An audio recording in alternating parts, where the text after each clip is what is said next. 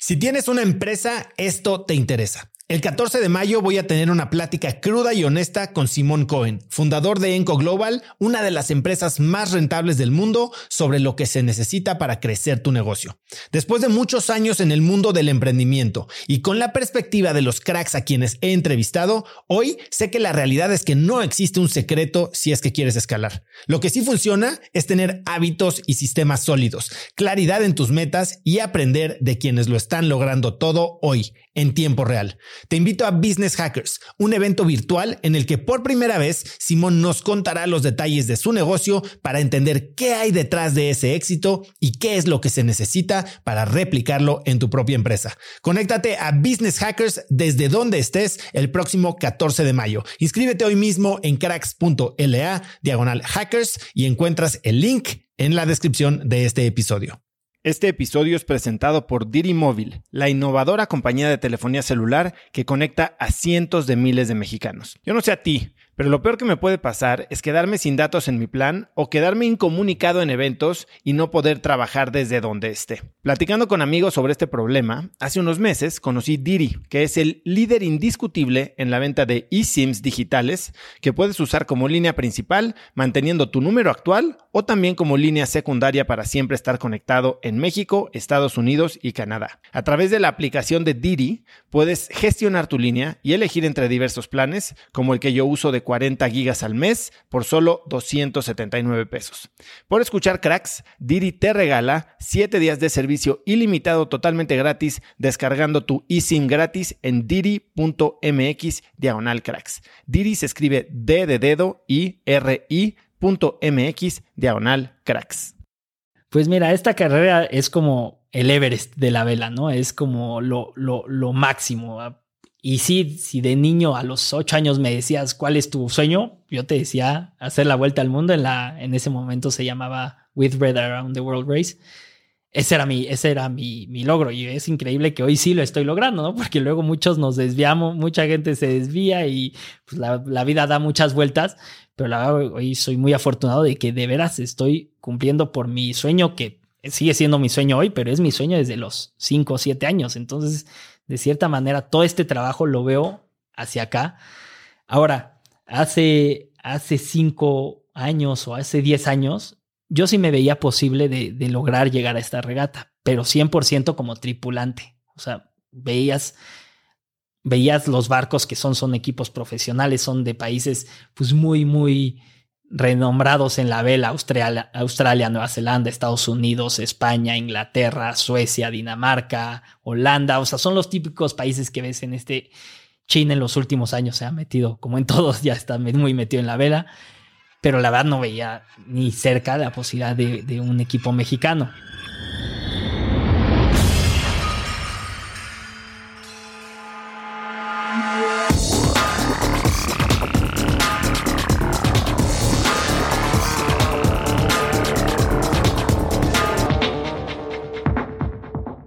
Hola y bienvenidos a un nuevo episodio de Cracks Podcast. Yo soy Osotrava y entrevisto cada semana a las mentes más brillantes para dejarte algo único y práctico que puedas usar en tu vida diaria. Antes de empezar, no olvides que ya está Cracks Podcast en video, así que ve a YouTube si quieres tener una experiencia más inmersiva con mis invitados, simplemente yendo a youtube.com diagonal Cracks Podcast. Hoy tengo como invitado a Eric Brockman. Lo puedes encontrar en Instagram como arroba Eric con Brockman. B-R-O-C-K-M-A-N-N. Eric es un emprendedor y velerista mexicano. Su carrera empezó a los 5 años de edad y desde entonces ha sido campeón nacional y mundial en varias categorías. Ha participado en las principales regatas oceánicas del mundo, ganando varias de ellas, y hoy trabaja para llegar a la máxima categoría, que es la Ocean Race, una carrera alrededor del mundo durante nueve meses. Además de la vela, Eric disfruta de la bici de montaña y es apasionado de las carreras de resistencia como los triatlones y Iron Hoy, Eric y yo hablamos de liderazgo, de experiencias cercanas a la muerte y de nunca dejar de perseguir tus sueños. Te dejo con esta inspiradora entrevista con Eric Brockman. Eric, bienvenido al programa. Muchas gracias, soy encantado de estar aquí. Eric, he leído muchísimo de ti ya desde hace un rato. Me topé con, con lo que quieres hacer con el Viva México a través de este escrito en Medium que publicó tu amigo Juan Carlos Velázquez, que es fundador de Alameda, hermano de Jaime Velázquez de Resuelve tu deuda. Y este, y me pareció fascinante la historia, aunque yo ya había oído un poco de ti, no tenía mucha idea de qué se trataba lo que estabas haciendo. Y ahora en la investigación me parece verdaderamente fascinante. Entonces, no es un camino típico para alguien, y menos para un mexicano, dedicarse a la vela. Tú vienes de una familia, pues, de, mucho nombre en la industria de los seguros, donde para ti como que el camino parecía estar trazado, ¿no? Tu familia toda ha estado en la industria de los seguros, tu tío, eh, Fondo Qualitas. ¿Qué querías hacer cuando eras chico? No, yo desde los cinco años, la verdad que eh, empecé a velear. Mi papá fue el que me inculcó, porque sí, ciertamente eh, profesionalmente están en los seguros, pero la pasión de la vela viene desde mi abuelo. Este, me metieron a los cinco años y, yo siempre dije que yo iba a hacer algo relacionado con la vela. De chiquito decía, no, pues diseñador de barcos. Este, no veía la carrera de, de velerista profesional porque es una carrera que aquí en México no existe, no ser velerista profesional. Y, al final de cuentas empiezas a crecer, llegas a la universidad, es cuando empiezas a, pensar en, en, los caminos que debes de tomar este, ahorita mencionabas, incluso Javi Velázquez fue un profesor mío, este, un tiempo hasta me invitó a, a, Resuelve, estuvimos viendo, y ahí fue cuando dije, este, claramente necesitaba una carrera profesional, pero yo la parte de la habilidad la quería seguir teniendo viva, ¿no? Esa posibilidad de hacer algo grande en el, en el deporte, la quería tener viva. Y, y, empecé una empresa que se llama SMA Yachts, que está relacionada a los barcos, totalmente al placer, a los veleros más de placer, de crucero y demás, muy diferente a lo que yo hago, pero de cierta manera me mantiene en, el, me, tiene en esta industria y me da la posibilidad de, ahora que estoy haciendo un proyecto así, de yo poder darme la, la libertad de hacer ciertas cosas. Y cuando eras chico, digo, ¿quién te inspiró en ese momento? Porque tú eres unos años más chico que yo y yo me tocó estudiar con Tania Elias Calles, que bueno, fue olímpica y demás y, era un gran nombre. De hecho, el único nombre que yo alguna vez conocí en el veleo.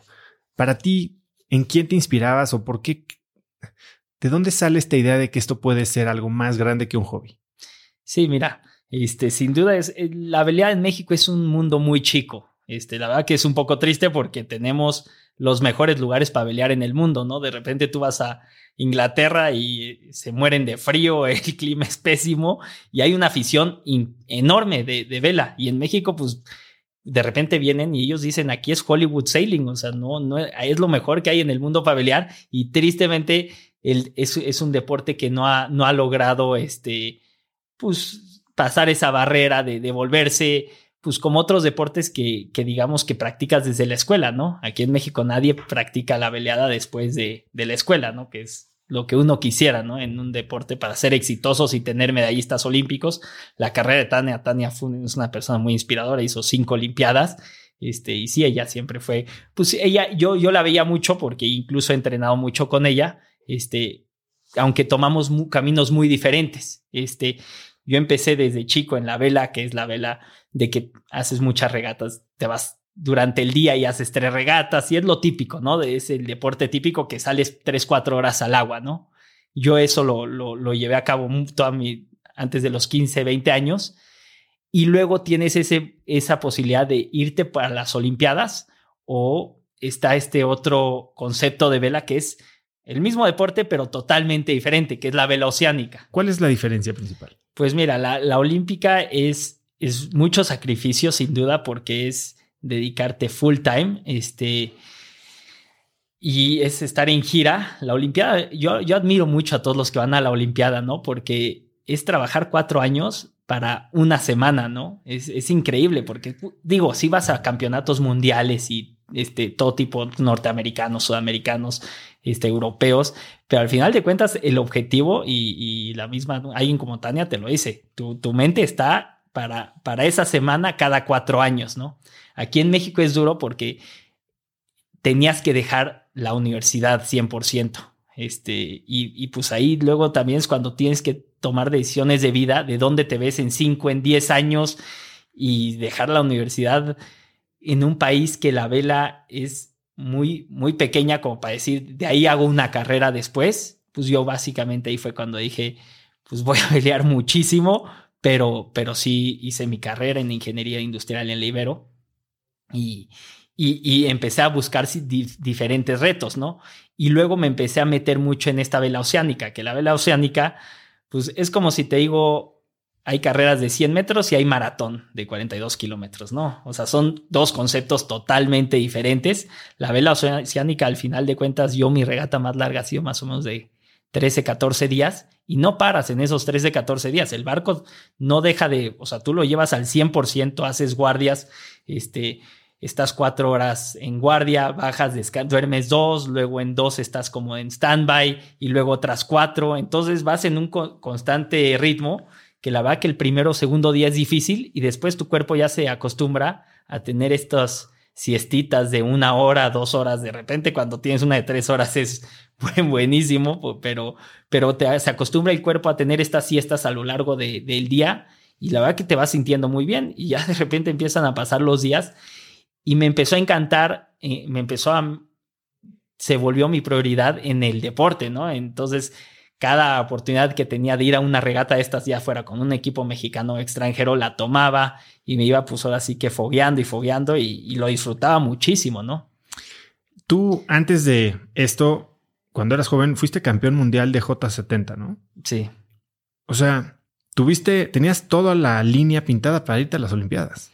Sí, la verdad que, digo, tuve una, desde, desde los ocho años tuve una carrera increíble, la verdad que tuve la suerte este, de tener ahí a mi papá que le encantaba velear y pues eso, pues te motiva, ¿no? Porque lo, es algo que podía yo, yo, yo iba a velear, pero luego llegaba a mi casa y platicaba de velear, entonces, o sea, era, yo vivía para eso, ¿no? A mis amigos de la escuela los volvía locos porque era de lo que yo platicaba y nadie me entendía, este, pero yo, yo vivía para eso, ¿no? Era mi pasión total. Y, desde, los, desde los 10 a los 15 años fui a cinco mundiales este, en la categoría, o sea, en la categoría de menores de 15, yo a los 10 ya califiqué al mundial, que es algo muy raro, porque estás compitiendo contra pues, niños cinco años más grandes que tú, que en ese momento cinco años es una diferencia brutal.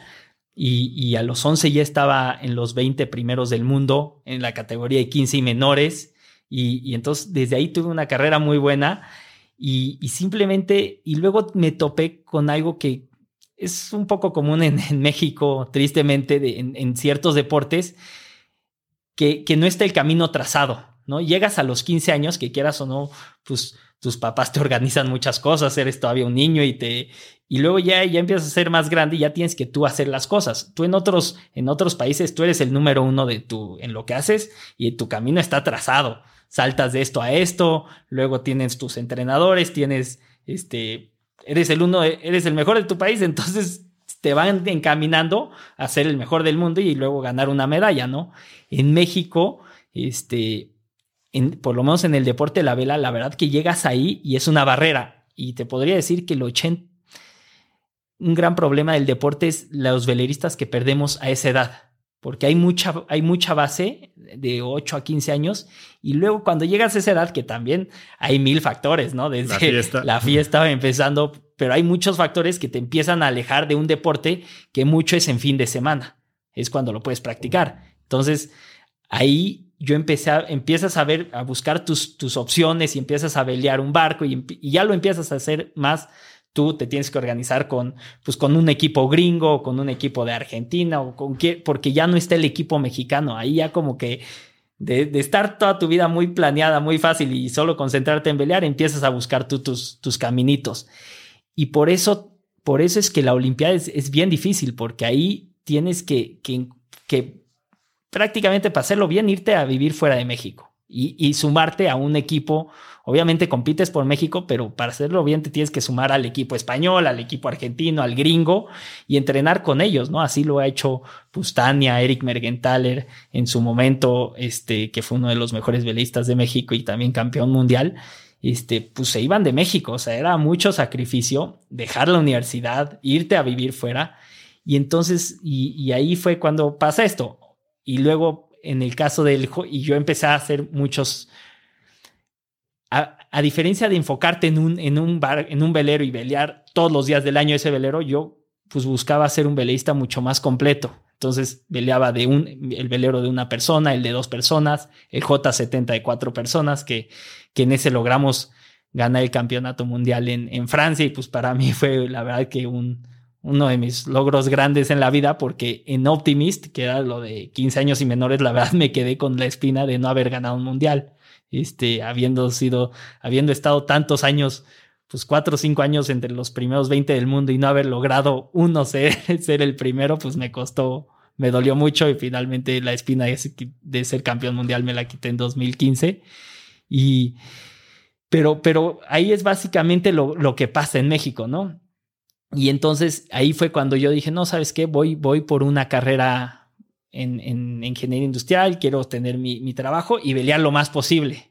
Y, y, buscar retos, ¿no? Pues de repente siempre me gusta tener un reto, como que no más allá, de, digo, hay luego retos que los tienes a dos, tres años, pero a mí me gusta tener un reto a seis meses, ¿no? Este, siempre teníamos algún mundial de un barco y te enfocas esos seis meses en, alguna cosa. Curiosamente, de repente en la universidad, en dos años ahí, que sí, obviamente seguía peleando mucho, pero que de repente sentí que me faltaba ese, como que esa, esa, ese reto fuerte. De repente un día me dije, me voy a meter un tratlón. Hice un tratlón y el lunes que regresé del tratlón me inscribí a mi primer medio Ironman y, o sea, porque quería Sin tener... Entrenar.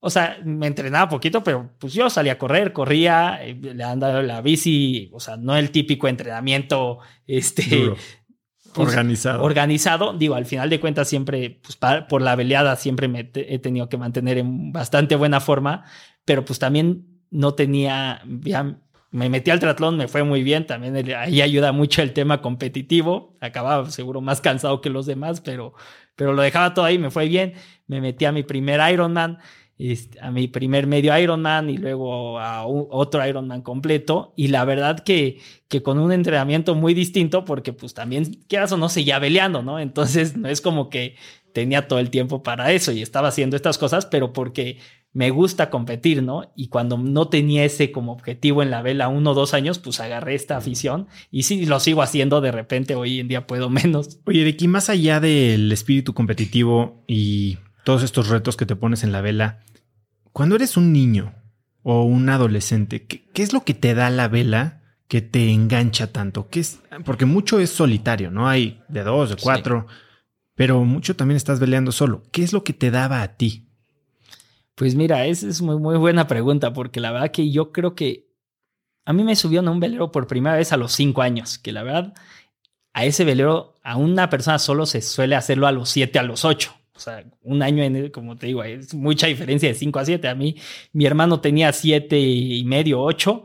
Y pues mi papá dijo, no, pues, pues, ya de una vez Eric también, ¿no? Este, em, los empezamos a los dos. Entonces, yo empecé con mi hermano de 8 y mi primo de 9 y yo de 5, pero pues te soltaban a un velero y irte a dar la vuelta y pues tienes que regresar tú, ¿no? Entonces creo que el simple hecho de darte esa libertad de que te suben a un velero, que tú lo controlas, pues al 100% no, no, no, dependes de ti mismo, no tienes nadie que te va a venir a rescatar o si algo te pasa, pues ahí veas cómo te las arreglan o quién te ayuda, pero te da esa libertad de, de, de salir tú solo y, yo creo que personalmente empiezas a, empiezas a, a, a, entender diferentes cosas a una edad mucho más temprana, este, simplemente por la veleada. Y, y, luego por lo competitivo que te vuelves, a una edad, yo me acuerdo, a los cinco años no, pero a los siete años yo ya lo único que quería era ganar, ¿no? Este, pasó de ser de que me encantaba ir a dar la vuelta a salir en una regata y, y ganar y luego querer entrenar al siguiente fin para mejorar y, y demás, ¿no? Entonces empiezas a agarrar ese espíritu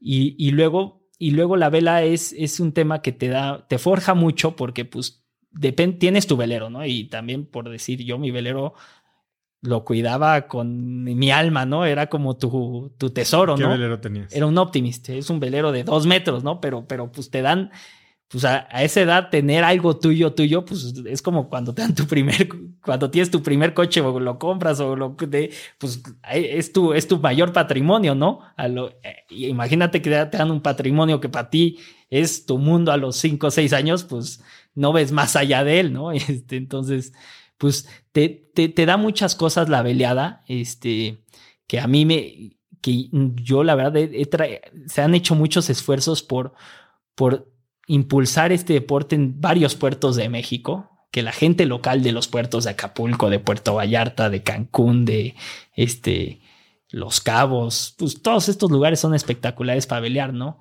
Con escuelas de vela, tratar de, tratar de, de atraer a gente, pero lo que es increíble es que incluso la gente local es muy poca, muy poco fanática del mar, o sea, o sea, de las actividades del mar.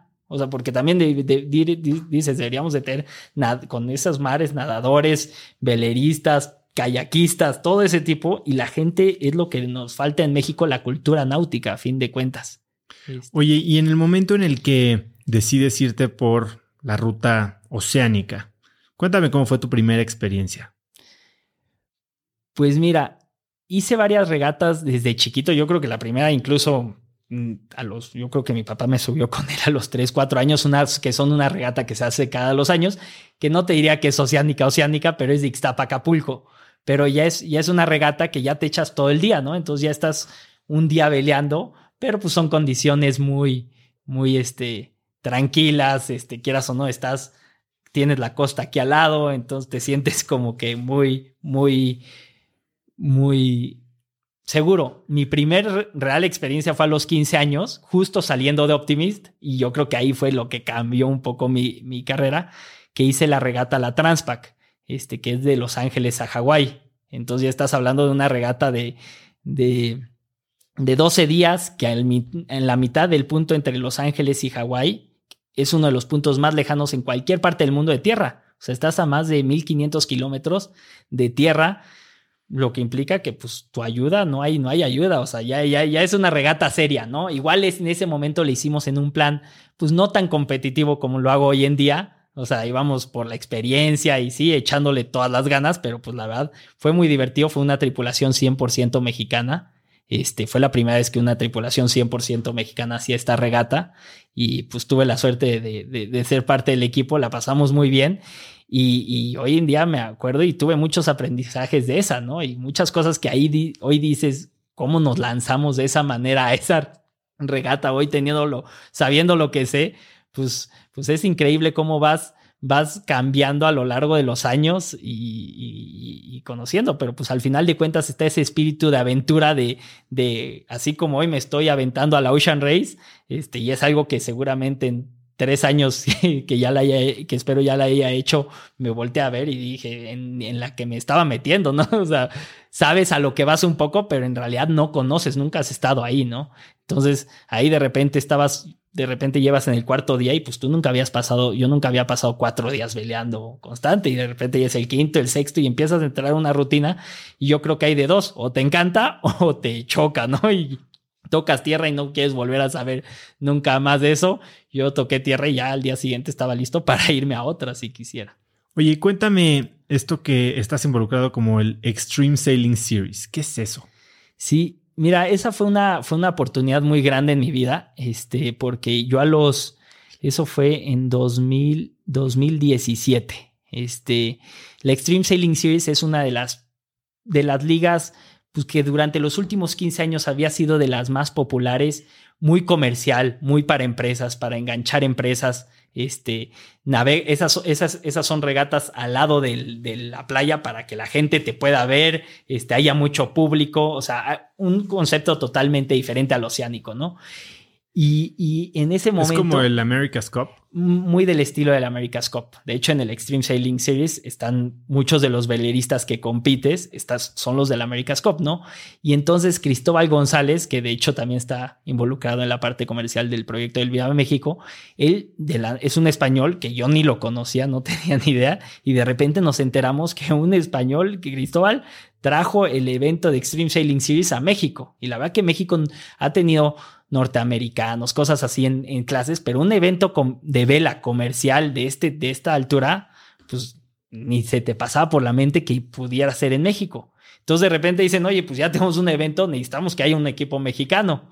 Y ahí este, la federación me escoge para ser el capitán del equipo. La verdad que nunca había veleado en esos barcos, nunca había veleado en esos catamaranes, pero al final de cuentas yo creo que fue un poco mi, pues el hecho de que, como te digo, yo empecé, yo navegué todo tipo de barcos, o sea, soy un veleísta que con mucha experiencia en diferentes, pues John Puseric tiene, aunque no es el específico en ese, tiene experiencia en esto y pues me pusieron capitán y para mí fue una oportunidad muy, muy grande que la verdad en gran parte estoy hoy donde estoy gracias a eso, porque es lo que me metió en este tipo de competencias, ¿no? Y yo llegué a la, y entonces se nos hace la primera edición en, en Los Cabos, fue un diciembre, y pues estás, son siete barcos y estás de tú a tú con los mejores del mundo. Y de hecho ahí me sacaron luego una frase muy que se volvió muy popular, que es lo que yo, pues en ese momento yo me consideraba un, un amateur, ¿no? O sea, sí leo mucho a nivel contra los mejores, pero al final de cuentas no vivía de esto. Y es lo que y ahí pues dije, a mí lo que me encanta de la veleada es que siendo un amateur podías estar de tú a tú peleando con los mejores del mundo y en ese momento lo comparé, es como si juegas tenis así de amateur, no hay manera de que un día estés en un partido contra Federer. Y aquí yo sí estaba contra los mejores del mundo. Y, y logramos hacer un año completo de la gira de Extreme Sailing Series. Y, y después ahí fue como, ¿qué sigue? y, ahí, ahí es donde empezó todo este proyecto de Viva México. Oye, cuéntame un poco más sobre esta experiencia de estar a 1500 kilómetros de la costa en el Transpa. ¿Qué se siente estar solo en medio del mar, no ver nada y a veces no en las condiciones más tranquilas del mundo. Sí. Pues mira, si te soy sincero, te vas dando cuenta cada vez más, ¿no? Yo a los 15 años, mi preocupación era cero. O sea, tú vas, tú vas veleando, no te das cuenta de, lo que puede pasar a, esa, ahí, ¿no? En realidad, todas las, posibles posibilidades que hay de que algo, de que algo salga mal y se vuelva en un problema muy grande porque no hay quien te ayude. O sea, tú dependes de los 10 que van contigo en el barco. Hoy, hoy te digo, mi peor miedo es apendicitis, que me da apendicitis ahí. O sea, mucha gente te dice, oye, ¿y cuál es tu miedo? Que no sé, yo, yo mi miedo es que te dé apendicitis, que es algo que está totalmente fuera de, de mi control y te da ahí a 1500 y hasta el día de hoy te digo toco madera porque no sé qué hacer. O sea, si traes gente, si siempre tratas de tener a alguien en el barco, lo, pues lo mejor capacitado posible, pero una cosa es capacitado en primeros auxilios y otra cosa ya es una operación, ¿no? Entonces, una, una pues no es una tontería, pero un detalle como esos te puede cambiar la vida o se te puede volver un tema muy importante para el barco y, y, ahí no hay helicópteros, no hay nadie que te pueda llegar. Entonces, o es alguien de tu barco o en tratar de empezar a contactar a tus competidores que sí en la vela y en estas regatas sabemos que lo primero es la seguridad de todos y siempre si hay algo que tú puedas ayudar, lo vas a hacer, lo vas a ir a ayudar al otro barco antes de y se y el resultado y la regata pasa a segundo a, a segundo plato, ¿no? Pero pero en ese momento yo no me daba no me daba cuenta de, de, de, todo esto, ¿no? Eres un niño, tienes 15 años, la vas a pasar a todo dar, quieras o no, hay gente pues con más responsabilidades, eh, tu, tu, tu, tu, tu, tema es, es velear. Y luego en esta misma regata, este, unos años después, fue en, fue en cuatro años después, en el 2009, en la misma regata, no a 1500, no a 1500 kilómetros, pero sí te puedo decir que como a 800 kilómetros me fui al agua. Este, y la verdad que ahí ese fue también uno de los puntos determinantes de mi carrera, porque siempre todo el mundo te dice, este, if you go overboard, consider yourself dead, ¿no? O sea, como que la verdad que... Esa es la, pues, filosofía un pues, poquito. Pues es que muchas veces cuando, si alguien se te cae al agua del barco es, es porque las condiciones están muy difíciles y si hay, yo hay, yo hay muchas veces que sí, sí vas a voltear, pero hay muchas veces que sí dices, ahorita se te, te caes al agua y, y quién sabe, ¿no? No hay ni, no hay ni, ni, o sea, hoy en día cada día hay, traes más dispositivos de seguridad pero sigue siendo muy difícil, ¿no? Entonces yo me voy al agua, este, yo irme al agua lo veía, ni, ni, ni pensabas que podía pasar, ¿no? Este, nunca en mi vida me había caído ni en una regata en Acapulco ni nada, nunca me había caído. De repente me voy y lo primero que se viene a tu mente es estoy justo donde no debo estar, ¿no? Estoy en el agua, 800 kilómetros, este, entonces te empiezas y ahí lo que más te preocupa es que el barco, pues porque el barco no está listo para dar una vuelta, estás en una regata de, de de larga distancia y a diferencia de una de corta distancia, el barco lo tienes pues en un setup en la de corta lo tienes en un setup para hacer maniobras rápidas. En la de larga lo tienes ajustado para larga distancia y no es como que pueden dar la vuelta en, en 10 segundos, ¿no? Aquí el barco se sigue, tienen que despertar a la tripulación, a bajar velas y después ya dar la, la vuelta. Y lo que más miedo te da es que te mantengan en vista, porque si te pierden de vista, pues ahí es cuando la cosa se, se empieza a complicar, ¿no? Entonces, este, por suerte, las condiciones del día que me caí, las olas no eran tan grandes y eso te mantenía casi siempre a vista porque hay días que hay olas que en 5, en 10 segundos te podría decir que ya lo empiezas a perder de vista entre ola y ola, cuando estamos en a medio océano con olas grandes. Después de un minuto ya lo ves cada chance, cada 30 segundos puedes ver a ese puntito y después de 3, 4 minutos ya lo perdiste de vista y tienes que mantener un, un rumbo a donde se te cayó la persona. Entonces se vuelve un tema muy complicado. Por suerte, yo creo que a mí nunca me perdieron de vista. Este, sí me yo creo que me habré estado 10 minutos en el agua y, pues sí, sí fue un susto en mi, en mi vida. ¿Y cómo es que te caes? ¿No estás amarrado en ningún lado? ¿No traes algún tipo de arnés? Mira, fue porque me confié, la verdad, porque sí, sí, también de chico eres más, eres más terco, más yo que sé, pero, pero pues te, te, te sientes no piensas que las cosas van a pasar. Entonces hice algo que debí de haberlo hecho con arnés amarrado totalmente. Yo ahí me confié, ya lo había hecho antes, me fui, pero pues hice lo que chance, de la manera que lo haría veleando en Acapulco, ahí en la costa, lo hice a 800 kilómetros de tierra. Entonces es lo que debes de cambiar mucho tu forma de hacer cada cosa una cuando estás aquí, que la ayuda está, que cualquier cosa hay otro barco que te viene, una lancha que te viene a recoger o cualquiera, a cuando tu barco es tu única, tu única. Y, sí. Y cuéntame un poco del equipo de seguridad que traes ahora. ¿Traes algún beacon, algún rastreador satelital? Sí, en ese momento, como te dije, yo me, yo me, yo me caí y sin absolutamente ningún equipo de seguridad. Este, porque me, me confié, ¿no? Y, y pues aprendes mucho, ¿no? A mí me marcó. Hoy en día la verdad que la, la, la seguridad es increíble lo que ha avanzado. Obviamente vas con unos arneses que, que primero te mantienes agarrado al barco. Si por algo te caes, y pero luego también si te cayeras, si estás agarrado, pues yo no sé, vas el barco va a 25 nudos a veces, que es pues a lo que esquías, pues imagínate que te echan a la velocidad que vas esquiando a, amarrado de la lancha, yo no sé qué te pasa, entonces también te puedes zafar. Entonces, pero se, se infla luego, luego se infla para que flotes y por lo menos de ese tema no, no, te, no te preocupes porque yo cuando me caía al agua pues traía toda la ropa y pues no es tan fácil nadar, tú échate vestido o así como civil porque traes el underwear así a frío, pero tú échate a nadar con ropa y pues como que te chupa la ropa, te, te, hunde.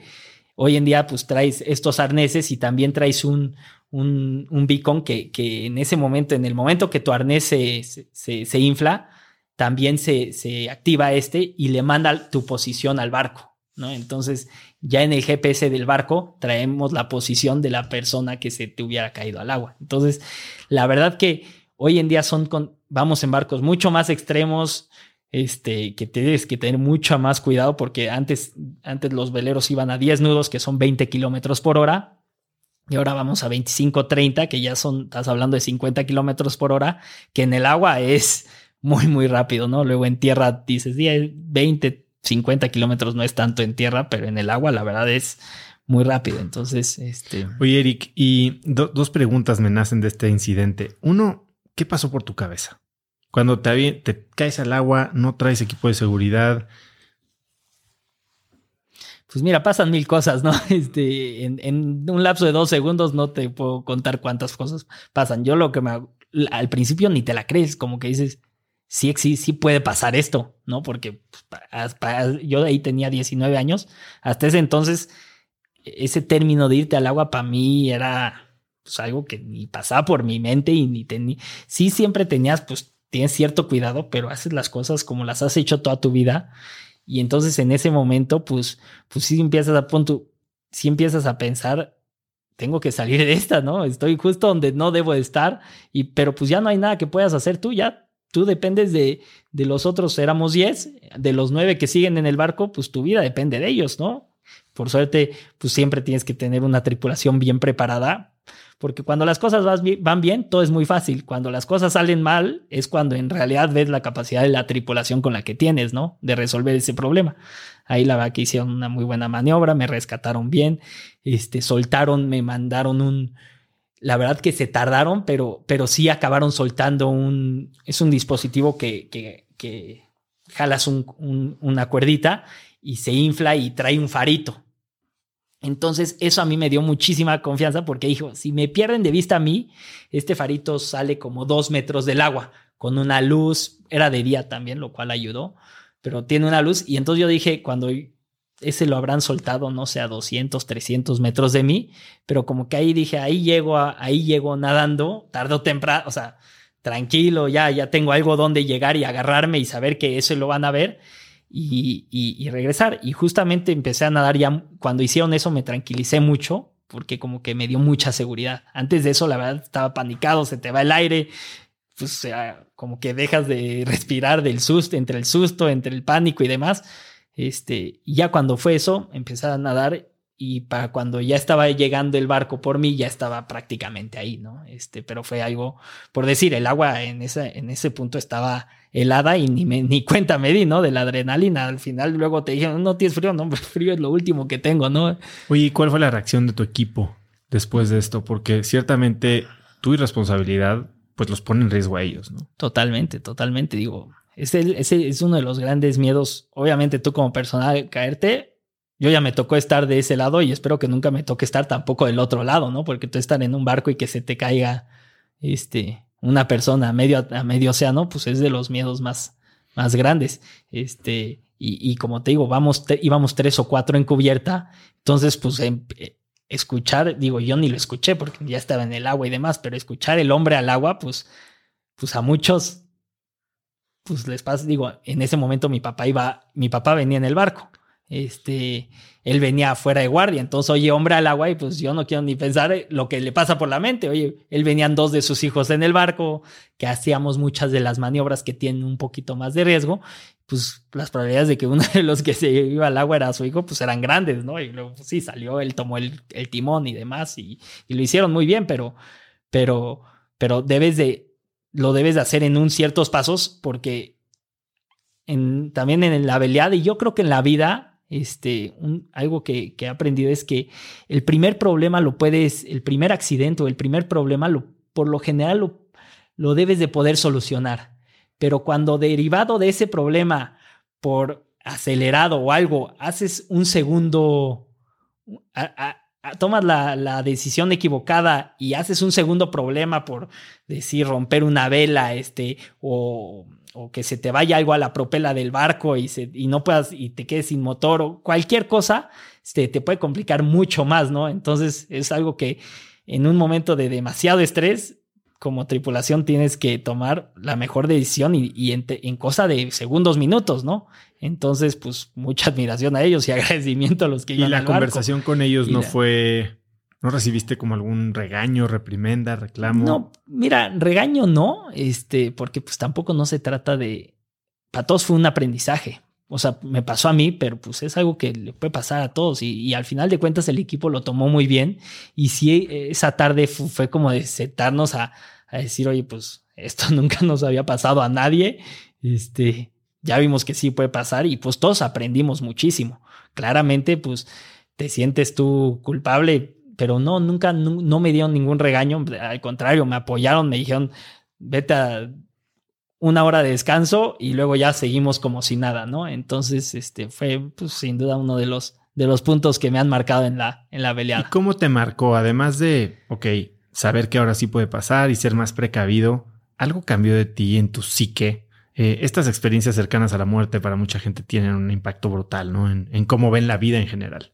Tú estabas muy chico, pero ¿Hay algo que haya cambiado pues, fundamentalmente? Pues mira, algo que hoy en día, conforme te vas haciendo más grande, ves la vida muy diferente, ¿no? Este, y también, pues, honestamente, hay un punto que, que en realidad, pues, pues no tienes dependencias de ti y quieras o no te sientes más libre. Hoy en día, pues quieras o no, ya estoy casado, el día de mañana voy a tener hijos y, y empieza a cambiar tu forma de, de, ver todo, ¿no? O sea, ya quieras o no, ya ya, ya, ya es muy diferente y, pues aprendes mucho a, a, pues a, darte cuenta de que, de que estás haciendo algo que, que sí hay un riesgo, o sea, como en con muchas cosas en la vida, pero que si lo haces bien y te preparas de la mejor manera, pues te sientes, te debes de sentir cómodo, de volver a agarrar esa confianza de, de que hoy en día yo no hay nada que me siga apasionando más que salir y cruzar un el Atlántico o el Pacífico y demás.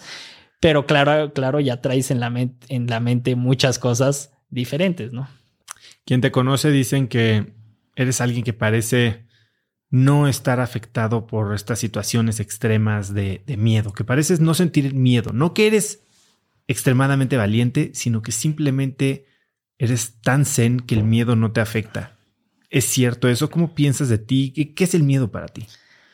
Pues mira, es interesante porque claramente hay miedo, hay preocupaciones, no te voy a decir que no, pero hoy en día en el barco que estoy, en el proyecto que estoy llevando, que no, yo soy el líder, ¿no? Este, soy el capitán y, y, y, lo que trato de hacer es en, estas, en estos momentos complicados, pues no hay nada como la tranquilidad, o sea, que te vean tranquilo y tú transmitir esa, esa, esa tranquilidad o ese confianza, tanto en ti como en tu equipo, ¿no? A todos los, los, los mantiene en una, en una mucho mejor forma.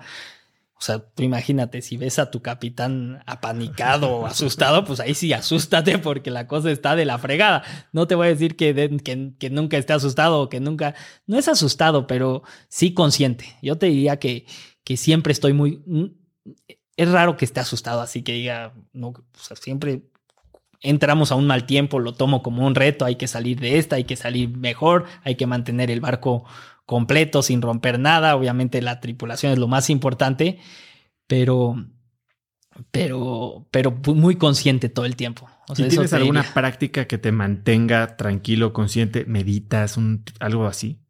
No, la verdad que no, no me así como una práctica profesional, no. Lo que sí es que pues luego, luego soy, soy, soy una persona de poco sueño y, y por más que en, incluso aquí en México yo me acuesto y como que, como que sí te puedo decir que cada noche o de repente me quedo una hora pensando en, pues en lo, cuando estoy allá afuera, ¿no? Porque pues no es un deporte que puedes estar practicando todo el tiempo, ¿no? Entonces, como que repasar en tu mente pues todo tipo de ejercicios, todo tipo de situaciones. Oye, estuve en esta situación la semana pasada, ¿cómo la iría si la vuelvo? O sea, repetir mucho eso en tu mente es lo, es, te diría que es lo único que hago. Y pues que sí, que a la siguiente vez que te pasa, pues aunque no lo has vuelto a vivir, chance en tu mente, ya lo pasaste 20 noches que estuviste aquí en tierra o aquí en México, que ni estoy cerca de pelear, pero sí mantengo ese, como ese pensamiento todo el tiempo dando, porque si no te agarra de sorpresa, ¿no? Estabas hablando que te estás preparando para una carrera y la mencionaste hace un momento, ¿no? Eh, The Ocean Race. Cuénteme un poco qué es esta carrera.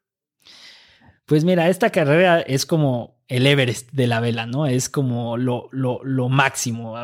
Y sí, si de niño a los ocho años me decías cuál es tu sueño, yo te decía hacer la vuelta al mundo. En, la, en ese momento se llamaba With Red Around the World Race ese era mi, ese era mi, mi, logro y es increíble que hoy sí lo estoy logrando, ¿no? Porque luego muchos nos desviamos, mucha gente se desvía y pues la, la vida da muchas vueltas, pero la hoy soy muy afortunado de que de veras estoy cumpliendo por mi sueño que sigue siendo mi sueño hoy, pero es mi sueño desde los 5 o 7 años. Entonces, de cierta manera, todo este trabajo lo veo hacia acá.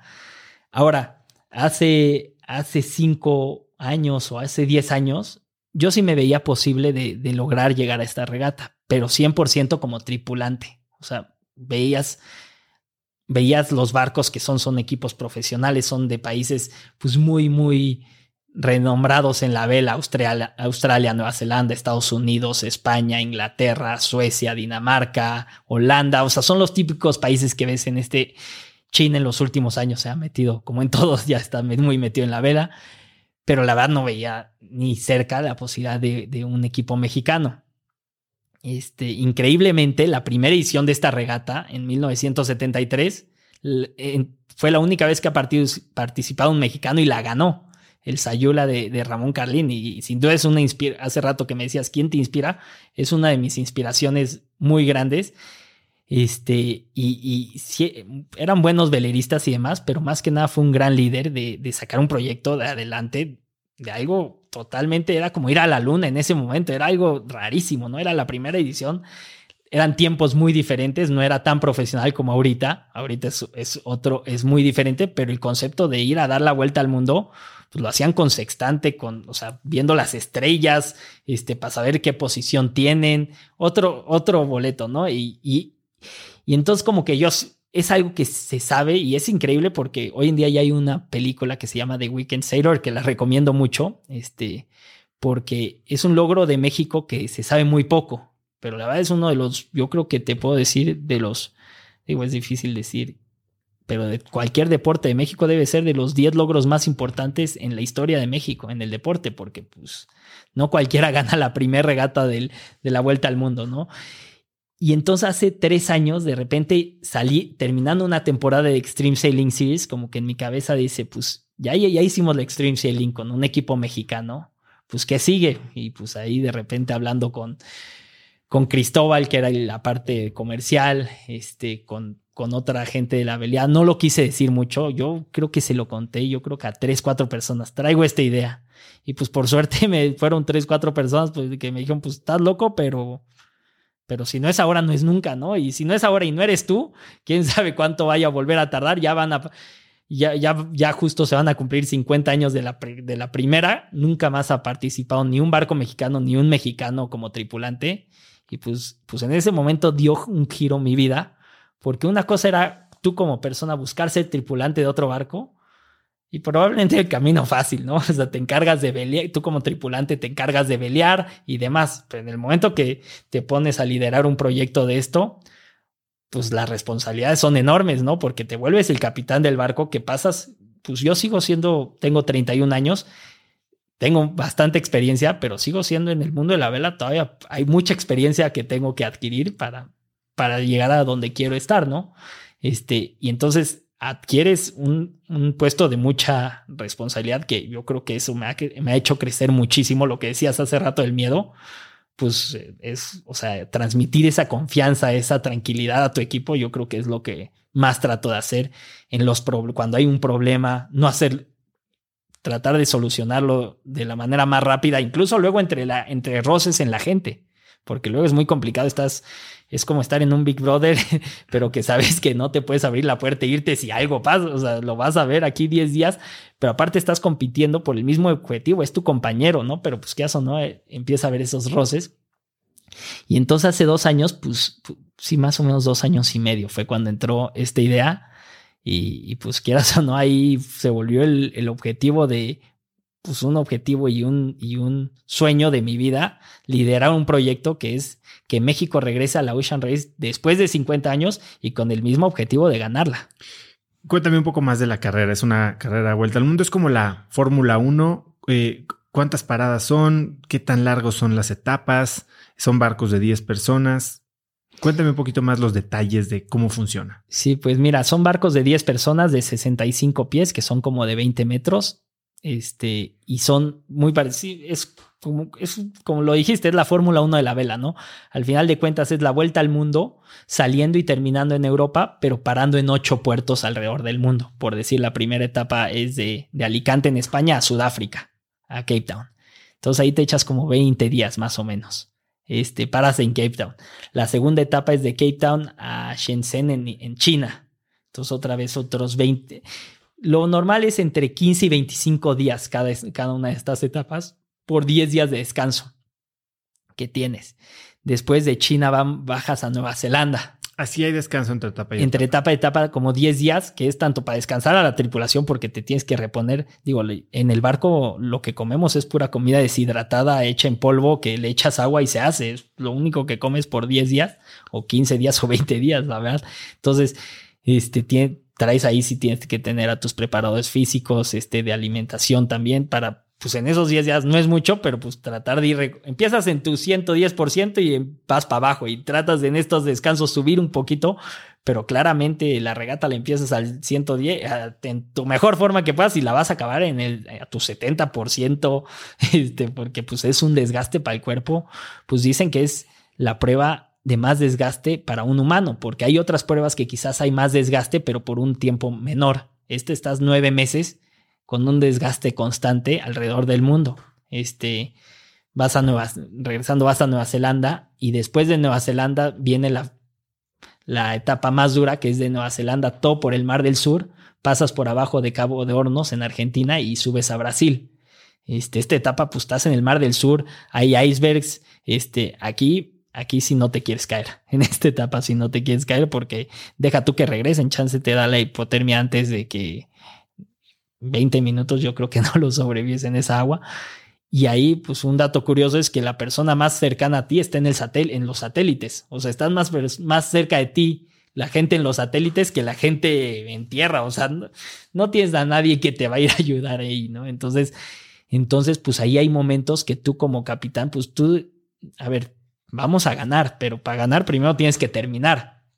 Entonces hay, hay momentos que tú debes de decir, oye, por más competitivos que somos, hay veces que tienes que frenar el barco, bajarle tantito con tal de, decir no podemos romper nada porque estamos en una situación pues muy crítica. Este, entonces, en cuanto a seguridad, dices, aquí me la tengo que llevar más leve para pasar esta tormentita, estos dos días que se vienen muy difíciles y estar con el equipo y el barco al 100 para meterle a todo más hacia el final. Y, pasa, y inconscientemente te pasa un poco también de esta, esta, este sentimiento, depende de qué tan cerca estés de tierra. Quieras o no, cuando estás a menos de 300, 500 kilómetros de tierra, 300 kilómetros de tierra, sabes que pues en el peor de los casos un tanto para una emergencia o algo, estás a alcance relativamente rápido hasta de, el helicóptero que pueda venir y regresar. Entonces, cuando estás en estas situaciones, pero son pocas de cuando estás dando la vuelta al mundo, pero pues sabes que le puedes arriesgar un poco más y meterle al 100%. Cuando estás afuera, pues tienes que manejar ese, ese, pues Ahora sí que ponerlo en la balanza, qué tanto empujar al barco y qué tanto arriesgarlo y al barco y a la tripulación contra el beneficio o, el, o lo que te puede perjudicar, ¿no? ¿Cuántos, ¿Cuántos barcos son? Son ocho. ¿Y cómo todos los barcos son iguales? Son idénticos, ocho Exactamente iguales. No hay nada, no hay modificaciones, no hay foils, no hay nada que. No, la verdad que eso es, eso es algo que, que cambió la regata hace, hace tres ediciones, desde el 73 hasta el 2011 básicamente que la regata te decía, tiene que ser un barco de tantos pies, para, de tanto peso, de tan, el mástil de tanto alto, o sea, como que te daba las especificaciones muy tipo la Fórmula 1 y tú hacías tu mejor barco, ¿no? Entonces se volvía de entrada un presupuesto, lo, idéntico que la Fórmula 1, un, juego de presupuestos, el de más lana iba a tener el mejor barco, iba a contratar a la mejor tripulación y probablemente si no se hundía o si no se rompía en el camino, este, iba a ganar la regata, ¿no? Y esto lo cambiaron en 2013 porque pues se estaba volviendo, pues ya era, o sea, no, no tenía límite esto, ¿no? Entonces agarraron y decían, ¿sabes qué? Vamos a hacer, va a ser de ocho barcos la, la competencia y ocho barcos idénticos y que la única diferencia sea la, sea la tripulación. Entonces, eso en gran parte es lo que nos hizo posible estar donde estamos hoy en día porque obviamente digo, estamos, es un, eh, ahorita estamos en un proyecto muy, muy difícil y es algo que no se conoce en nuestro país de levantar patrocinios para un proyecto como este. Pero lo que logramos hoy es ya tener uno de los ocho barcos y porque a la regata le interesó muchísimo tener a México. Cuéntame cuál es el proceso para que te den un barco, bueno, para que te vendan un barco. Sí. Pues miran, cuando yo digo, pues vamos a trataros si, nos vamos a echar a andar con esto. Voy a Alicante, me reúno con la, con la organización y ahí lo único que, lo que había que, que pelear era por ser uno de los ocho que les diera, que les, porque pues hay mucha gente que podría comprar el barco, pero pues la regata le da esos ocho barcos a los ocho proyectos que ve más entre factibles. ¿Por qué no? Probablemente había un proyecto, un segundo proyecto holandés o un segundo proyecto australiano o algo así, que quizás era, es más factible o tenía más probabilidades de llegar, de hacer el proyecto, que un, que un proyecto mexicano que no lo ha hecho en 50 años.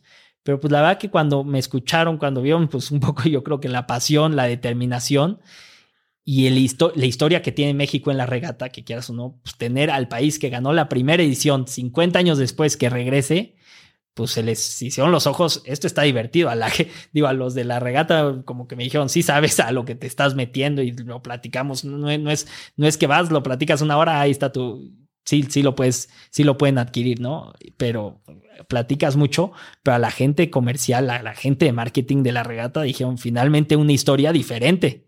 O sea, de, de los últimos 20 años tenemos un país que, que pues sale de la nada a tratar con un objetivo muy claro, con una historia muy interesante, a tratar de lograr lo que pues ningún país ha logrado en los últimos años fuera de los típicos, ¿no?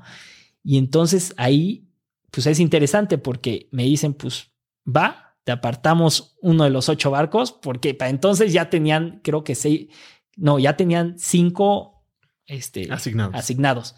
Me dijeron, te apartamos uno de los tres barcos, pero te damos cuatro meses para, para... En ese momento, la verdad que ellos ya tenían gente que mañana, ese día se los pagaban. Entonces me dijeron, te lo apartamos, pero pues también te, te damos cuatro meses, si no, pues lo vamos a tener que dar al segundo equipo o a cualquier otro equipo, ¿no? Entonces yo regreso a México y pues ahí fue cuando empecé mi primera chamba de, de levantar lana para, para conseguir el barco. ¿Cuánto cuesta un barco de estos? Este barco está más o menos como un millón de dólares. Sí, porque bien dices Por- que para ganar hay que terminar, pero para terminar hay que empezar. Exacto.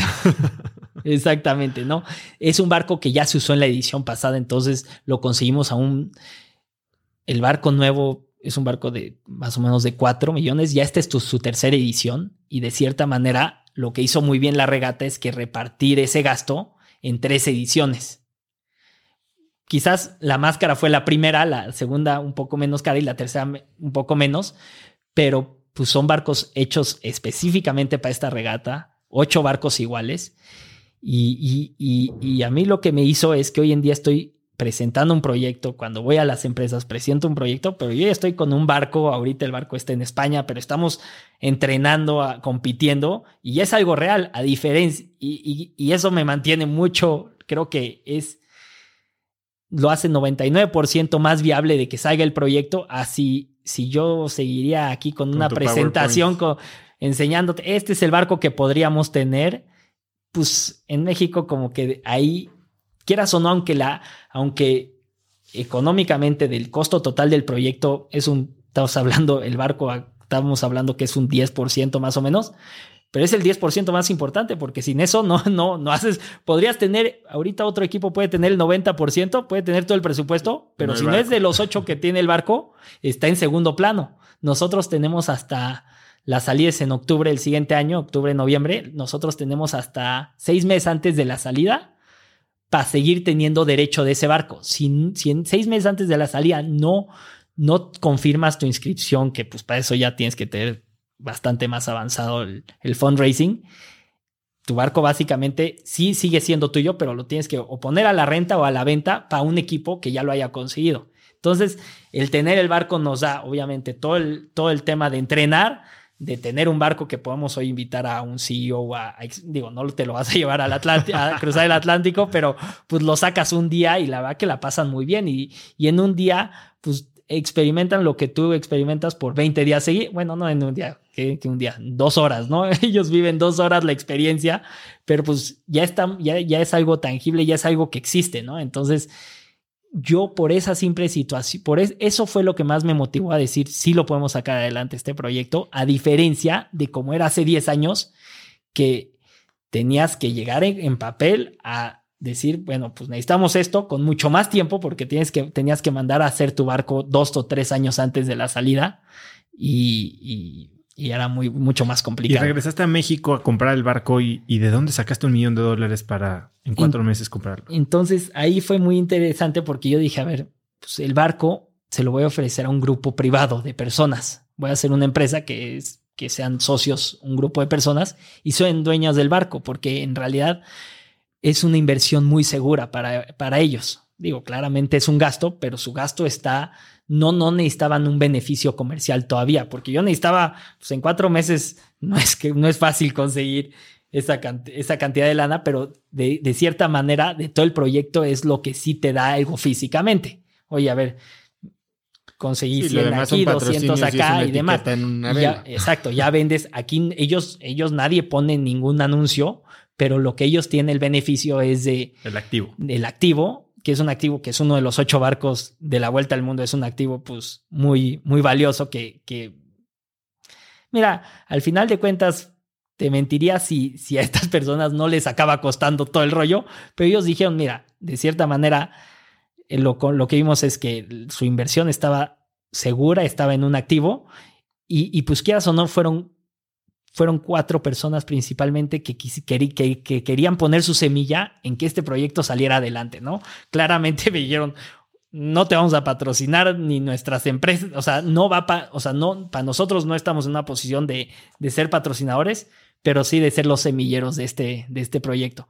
Y, y, la verdad que en este transcurso he tenido la suerte de que de repente hay una regata en Inglaterra y los invito a, algún, a uno o dos de los socios, de repente otra, al cruce del Atlántico invité a dos de los socios porque son, la verdad, son apasionados de la vela. ¿no? A final de cuentas, los dueños del barco y, y pues han vivido esta experiencia. Claramente, ni, ni, se quisieran ser tripulantes en la vuelta al mundo, pero pues cositas más, pues lo están viviendo todo el proyecto. Oye, y me decías que algo que le hizo que le brillaran los ojos a los organizadores de la carrera es, pues, este, no sé, un poco eh, eh, la, la, nostalgia de que México ganó la primera carrera, viene el año 50, no ha habido otro mexicano ni otro barco mexicano, pero también que sea alguien que sale como del molde, ¿no? Es la clásica historia del Jamaican Bobsled Team. ¿Cuál crees que es el rol que está jugando México, al menos mediáticamente? O bueno, no México, voy a hablar del Viva México, de tu proyecto mediáticamente en este proyecto.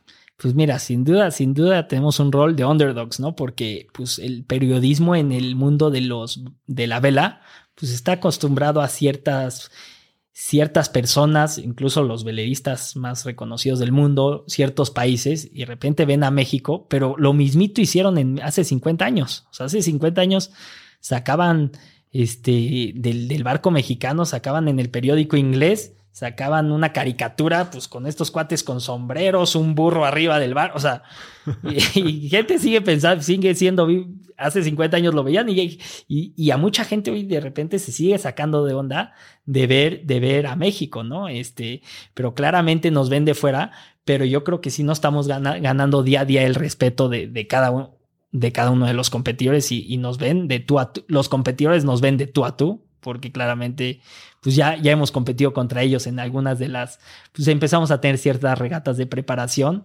y pues vamos haciéndolo bastante bien, pero, pero en el mundo de fuera, pues tanto las, punto, imagínate tú llegar a, Nueva Zelanda, cuando vean ahí la gente de Nueva Zelanda, un barco mexicano que no lo han visto hace 50 años, pues va a ser muy interesante y, y, trae mucho atractivo, ¿no? Este, increíblemente en el tema de los, de los patrocinadores, pues también te vuelves muy atractivo para empresas de fuera, porque ahí México es un país pues muy, muy importante para muchas empresas internacionales. Entonces de repente ven un equipo mexicano y se interesan.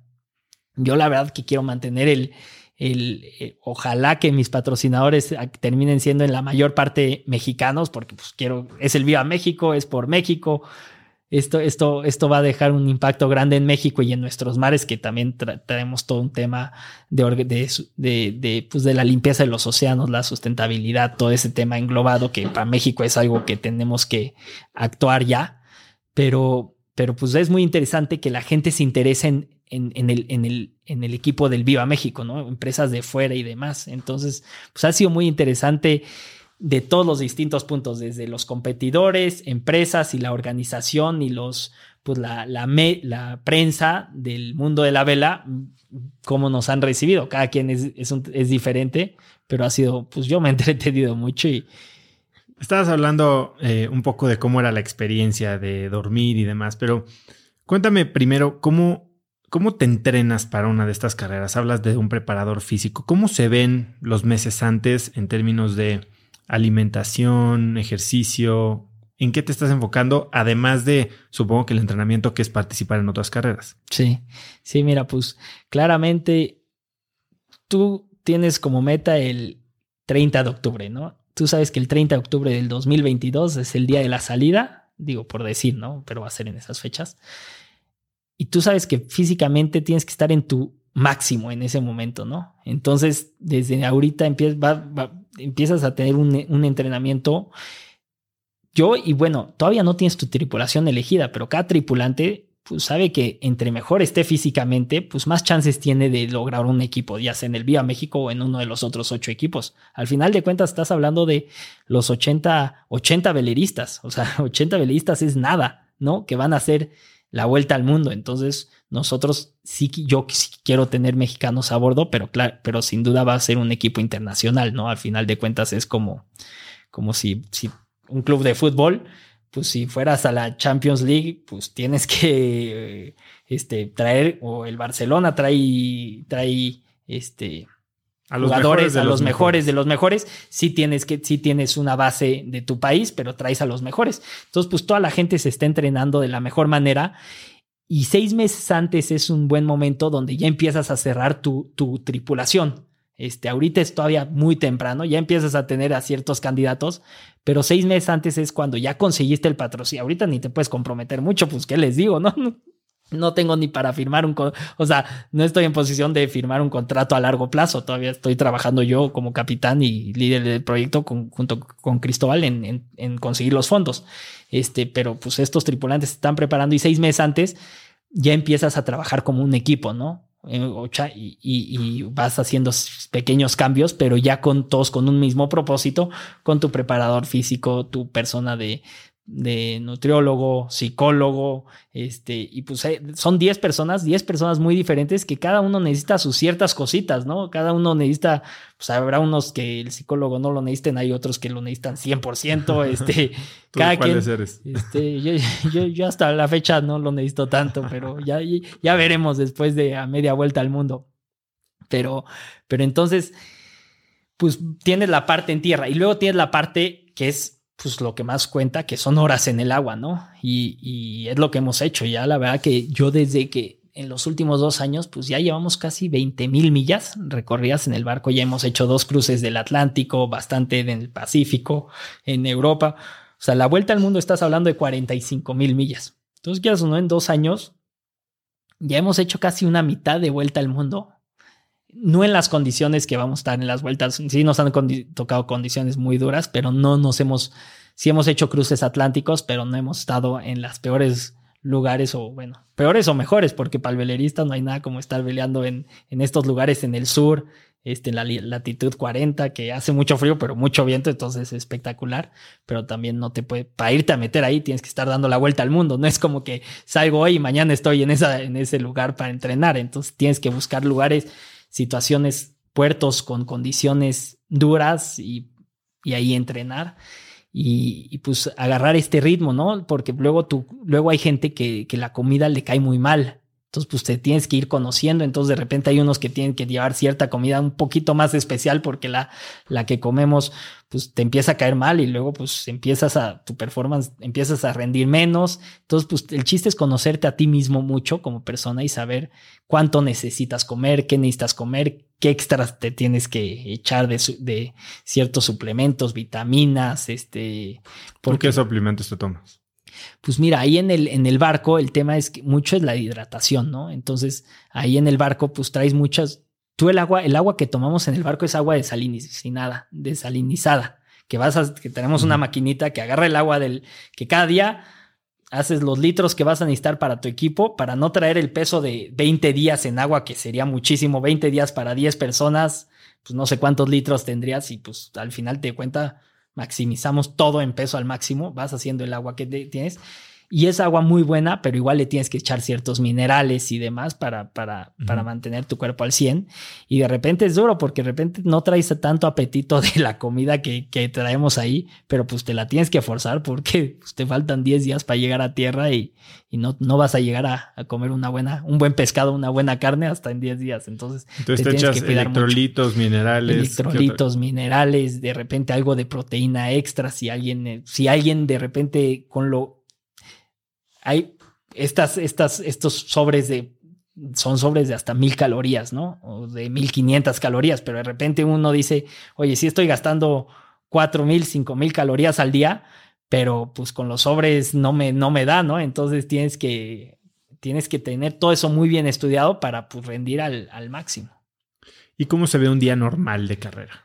Pues mira, un día normal es, tú entras en un ciclo digamos que son las 12 de la noche, tú te vas a dormir a las 12 de la noche. Para empezar, vamos a empezar a las 12 de la noche. Por lo general, tus primeras dos horas de dormir, el equipo trata de no, no darte lata. O sea, de 12 a 2, que ojalá las puedas dormir. Ahora, que si hay una maniobra, te van a levantar, y, pero la vas a hacer. Pero que si es algo menor, no, no te van a despertar. Entonces tratas de que tus dos primeras horas, ojalá las, las hayas dormido muy bien. Luego tienes dos horas, que es tu standby, que ahí sí te dan lata. ¿no? Oye, necesitamos una mano más para hacer una maniobra, este, mueve esto, achic, saca agua del barco, usas esas dos horas para comer, este, y demás, ¿no? Entonces tienes esas dos horas que si las, si las condiciones están tranquilas, las usas y puedes todavía incluso hasta descansar, quedarte en tu cama, en tu bunk, quedarte más tiempo y descansarlas.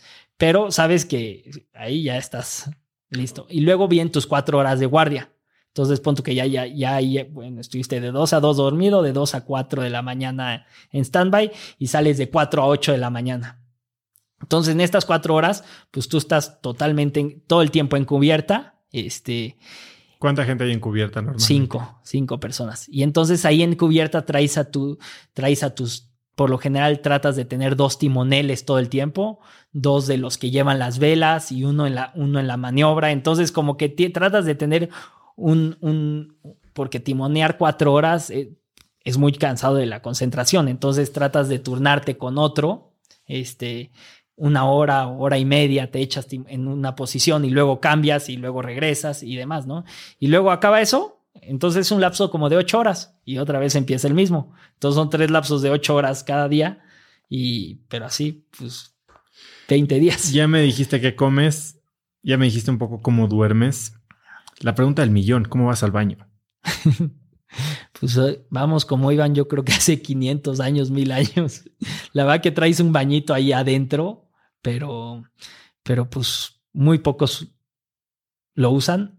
Este, si podemos, nos colgamos ahí atrás agarrados de un arnés y pues ya es como un, digo, al final de cuentas es curioso. De aguilita. De aguilita, este, ahí colgados atrás y pues ahí les dices, les dices a la gente que no voltee porque pues va, es una tripulación de hombre y mujeres. Este, este, entonces, pues, pero pues ya se sabe que ahí atrás es cierta sección del barco, es el baño, y ya cada quien avisa. Si de, de, repente las condiciones están muy, muy fuertes, pues sí usas el bañito de adentro. Pero es que muchas veces en el bañito de adentro, el barco adentro va, va, como en un simulador, ¿no? Es como si te meten a un simulador de estos de, de, de la feria y no sabes ni cómo se va a mover después. Entonces, muchas veces es bastante más incómodo, te tienes que agarrar y que o no afuera vas viendo qué está pasando y, y, es lo que es, es como vamos.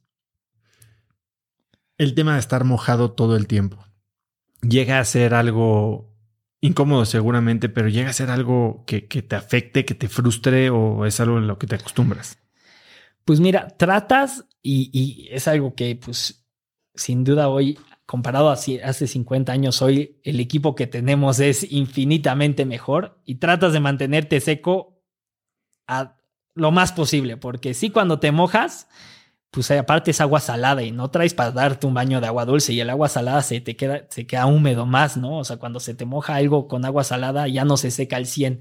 Entonces, traes muy buen equipo de chamarras, por decir, aquí lo que hacemos es que tú, te, tú abajo te pones las capas que necesites según el frío, hay veces que, pues hay veces que estás a 10 grados, 15 grados, 20 grados bastante cómodo. Hay veces que estás a cero grados, entonces te tienes que meter capas abajo y luego arriba de todo eso van pues unos pantalones y una y una chamarra que pues de ese como con, un hule que es totalmente pues se sella aquí, se sella en los brazos y todo.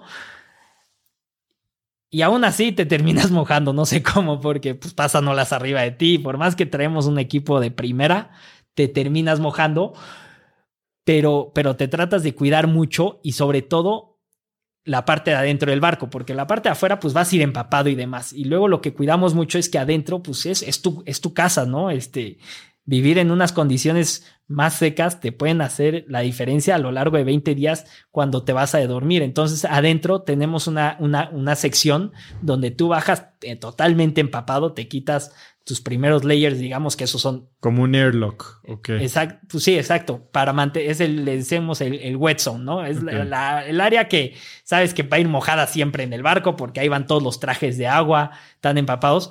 pero y, y, si tú, o sea, lo que nunca puedes hacer es irte a tu cama mojado, porque tu cama tú la compartes con, con, con otro, con tu opposite, digamos que tienes tu contrario. Cuando tú estás abajo, hay uno con, con características muy parecidas a ti. Si tú eres timonel, hay otro timonel y así mantienes el barco siempre, o sea, siempre hay un equipo afuera y un equipo abajo, ¿no? Entonces, pero pues si uno llega y empapa la cama, pues ya le echó a perder la, los siguientes días al otro cuate. Entonces, pues tratas de mantener la parte mojada y si lo demás está seco, ya te pasas al área seca o te vas quitando hasta que esté, hasta que esté seco y ya te pasas al área pues más vivible donde dormimos en el barco, que es, digo, lo, son básicamente, es un barco totalmente negro de fibra de carbón para que no pese nada. Son unos catre, unas literas de, de catre ahí que, que duermes y pues muy, muy, muy austero, ¿qué te puedo decir, no?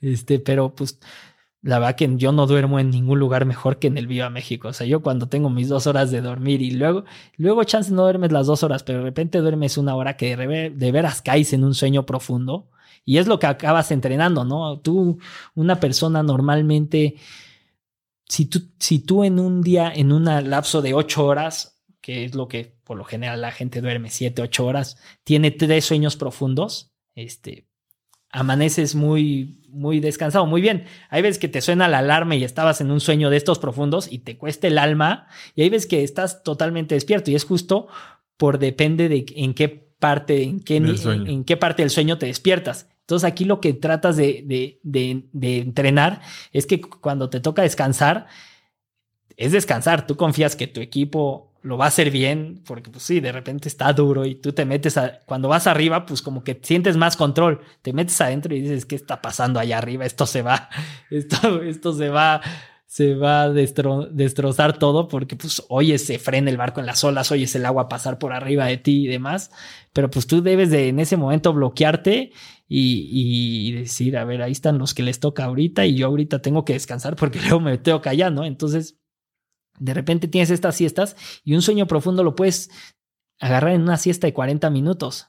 ¿Y tienes alguna dinámica o alguna técnica para quedarte dormido rápido o es algo que... Pues es, desconectarte. sí, sí, es algo que sí es un tema que sí me gustaría y sí me quiero meter un poco más a, a ver si hay ciertas técnicas un poco más estudiadas.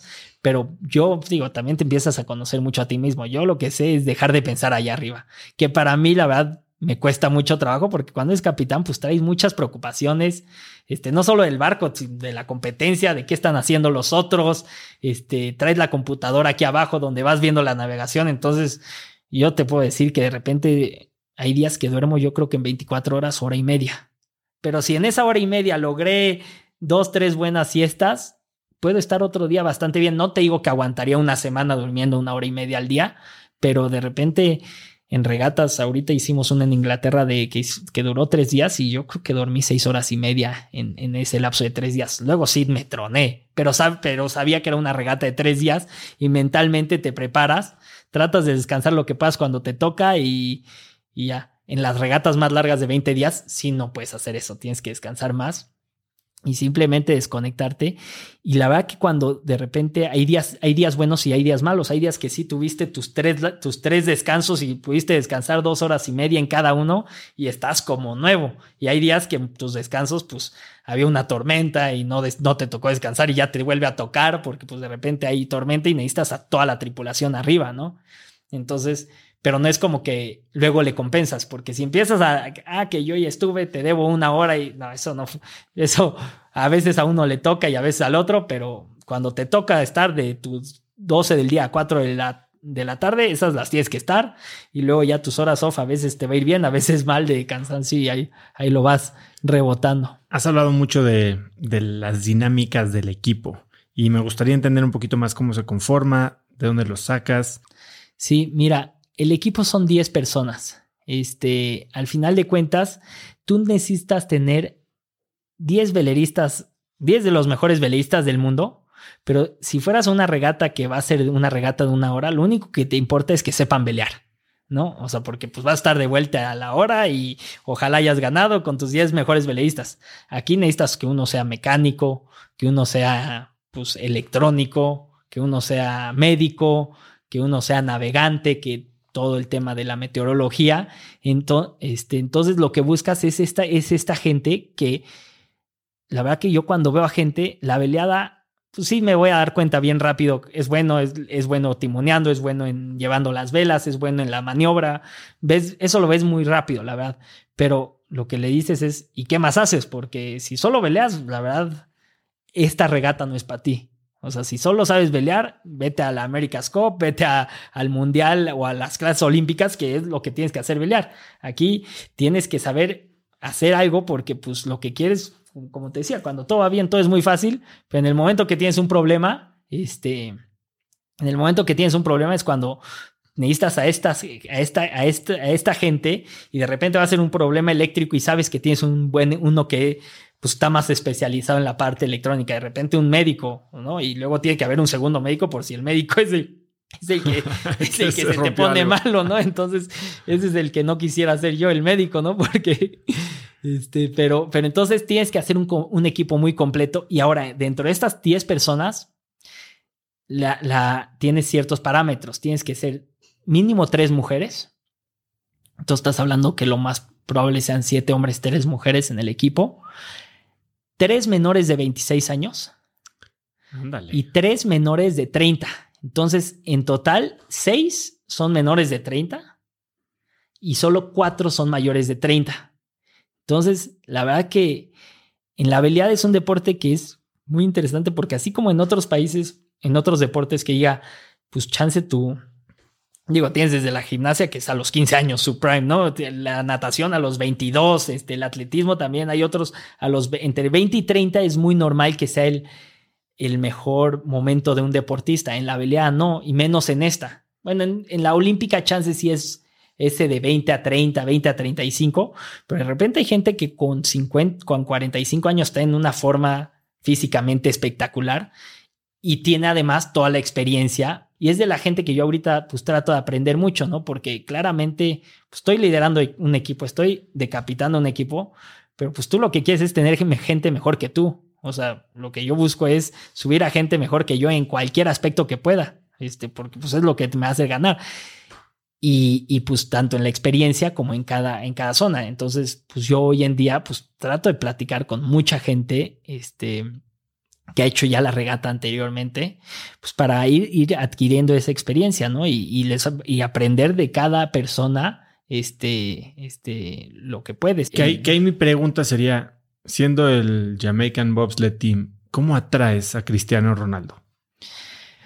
Pues mira, al final de cuentas es, es con un proyecto interesante, ¿no? Un proyecto profesional, un proyecto que tenga una, una ambición de, de ganar, este, no te, te voy a ser sincero, no está fácil. O sea, porque, porque el, el neozelandés que ya ha ganado tres ediciones, ¿qué va a haber en el equipo mexicano que no va a haber en el equipo australiano, neozelandés o, o, español, o, español o, lo que sea? Pero de repente, pues también sabe que si gana con un equipo mexicano, no, no es lo mismo que, que, el, mérito que le van a dar que si gana con el equipo de allá, ¿no? O sea, si, si tú te subes, pues eh, le, tiene, le tienes que vender el reto de decirle, oye, a ver, vamos a armar un equipo. Y, y, y, cuando traes a esta gente, pues también te asesoras mucho en ellos en la tripulación, ¿no? Porque pues quieras o no, saben más que yo en, en, de muchas cosas. Entonces yo me asesoro mucho con ellos de, oye, vamos a jalar a este tripulante. Entonces, lo que quieres es que si traes a alguien con esa experiencia y alguien que pues, su objetivo es ganar, pues, que esté cómodo con la tripulación. La verdad que no le vas a decir, oye, te vas a subir tú y nueve que no conoces. Ahí, a la dar la vuelta al mundo, ahí te va a decir, vete a volar.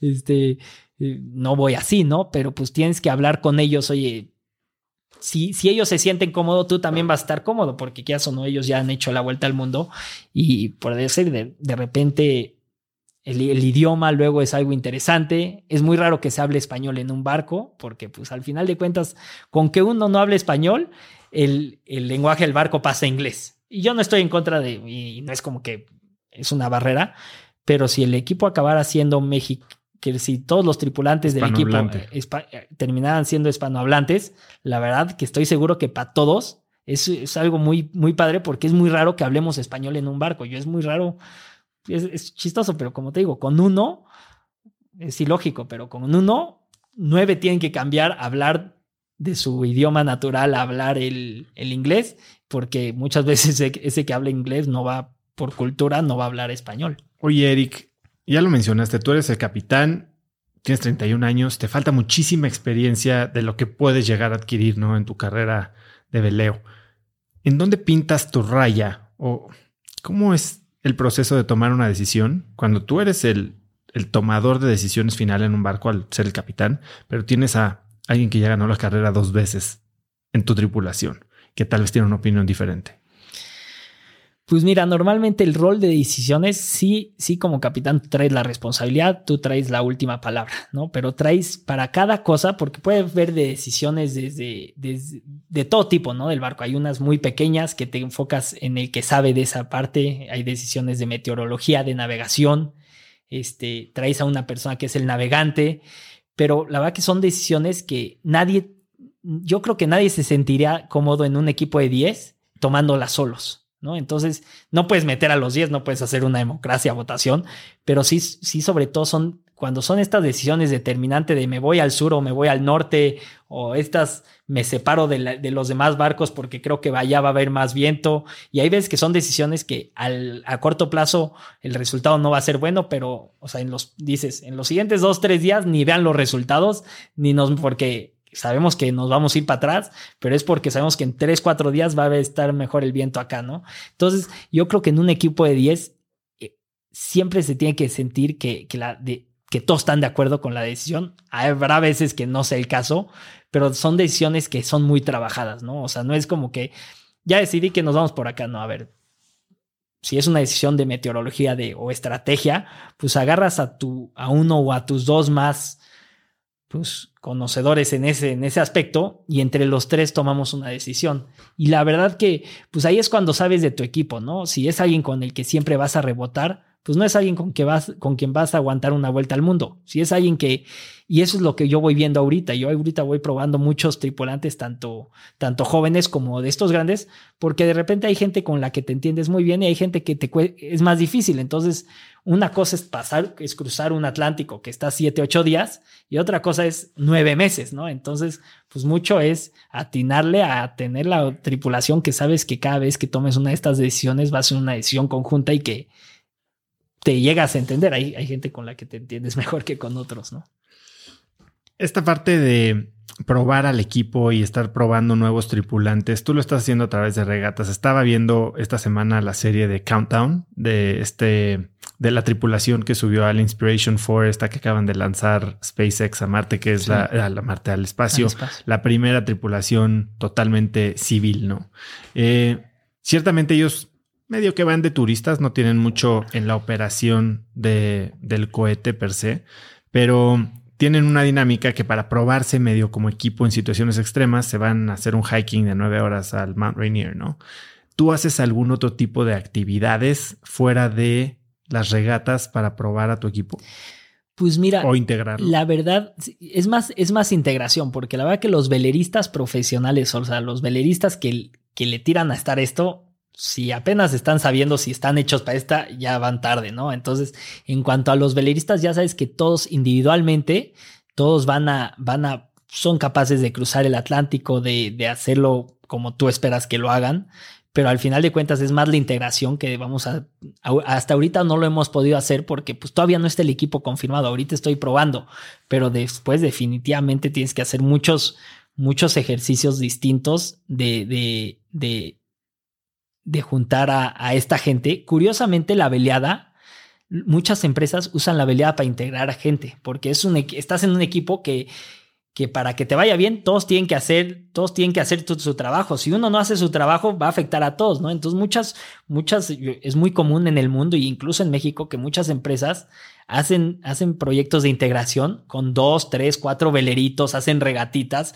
y pues chance al CEO de la empresa le toca estar en un puesto donde el de abajo de la empresa pues es mejor para cierto puesto, pero así se entendieron mejor como equipo en el velero y es, eh, o sea, la veleada acaba siendo, es, una empresa ahí adentro, ¿no? Entonces tienes que ir encontrando el rol de cada quien donde cada uno lo hace lo mejor posible y, y pues para esto muchas veces te das cuenta de cosas cuando estás fuera del velero, de cosas de, de una cierta persona, te das cuenta, mira, en un detalle, ¿no? En un detalle muy simple de cómo actúa, de cómo resolvió algo, o sea, desde, desde la logística, ¿no? De repente sabes que hay gente que llegas y ya es movido y te organiza dos, tres cosas, entonces vas viendo esos detalles en cada persona que son los que luego los tratas de, de, de involucrar todos para hacer un equipo exitoso, ¿no? La verdad que el equipo es muy normal que en los primeros tres meses de la regata todos los equipos van muy bien, pero donde cuando al, del sexto al nueve mes ya traes seis meses viviendo, has pasado por todo, pues ahí es cuando necesitas que el equipo esté al 100, este, porque ahí es cuando se va a definir la regata, ¿no? Entonces.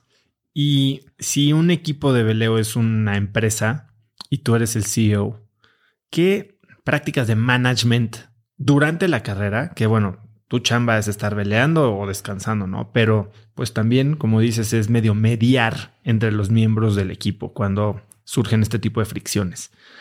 ¿Tienes alguna anécdota que puedas contar? Y si no, ¿qué, prácticas de management usas como para mejorar la comunicación, para tener performance reviews? No sé si hay algo así durante una experiencia de estas. Sí, mira, digo, la verdad que es, muy interesante porque hay en mil cosas que tienes que, que diliar cuando estás haciendo estas cosas, ¿no? Este, al final de cuentas, todos estamos con el objetivo de ganar, ¿no? O sea, todos vamos ahí porque ya no vamos para dar la vuelta al mundo, ya para eso alguien se va a dar la vuelta de placer y demás. Aquí todos quieren ganar. Y entonces todos tienen, son muy competitivos. Entonces tú cuando juntas a gente, todos muy competitivos, pues cosas las van a hacer muy bien juntos, pero pues, pues también van a chocar porque la gente pues competitiva, un, oye, si de repente uno no lo está haciendo tan, tan, bien en el timón, pues tienes que decirle, oye, no te preocupes, ahorita cambiamos y demás, ya sabes, y, y, no, y no ver que otros la están sufriendo porque saben que el barco va al 90% y no va al 100%. Entonces tú tienes que tener, tener esa pues, palabra de, de, de, de, de decir las cosas como las ves, este, en ese momento, cambiar los cambios entre antes. Si tienes que hacer un cambio, hay veces que hemos tenido que cambiar gente de las guardias ¿no? ¿Sabes qué? Estos dos no están, vamos a moverlos para que tú coincidas con este y, demás. Entonces tienes que hacer esos tipos de cambios.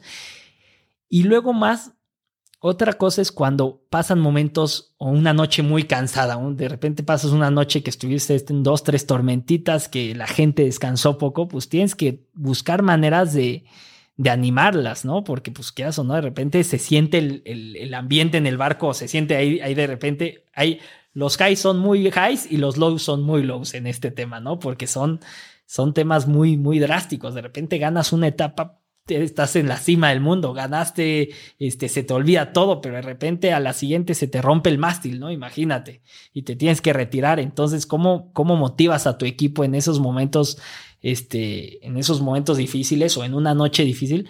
Y luego son con simples ejercicios hasta para despejarles la mente, ¿no?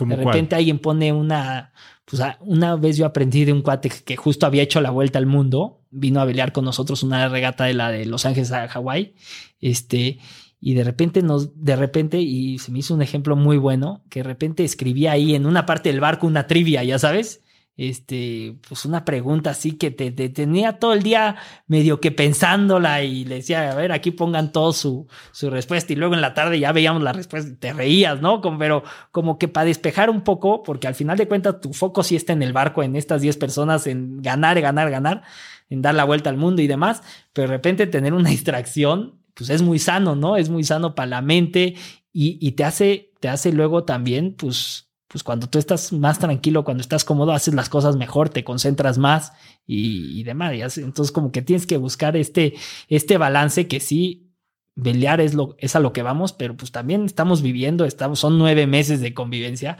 que tienes que buscar estas cosas y seguramente en cada parada haces, haces ciertos ejercicios para pues agrupar al equipo, limar las, las cualquier roce que haya, haya haya habido en la etapa anterior para empezar la, la, siguiente de como nuevos y, darle todo, ¿no? Oye, ¿y hay algún libro que sea tipo una lectura obligada para todos los que van a hacer el Ocean Race?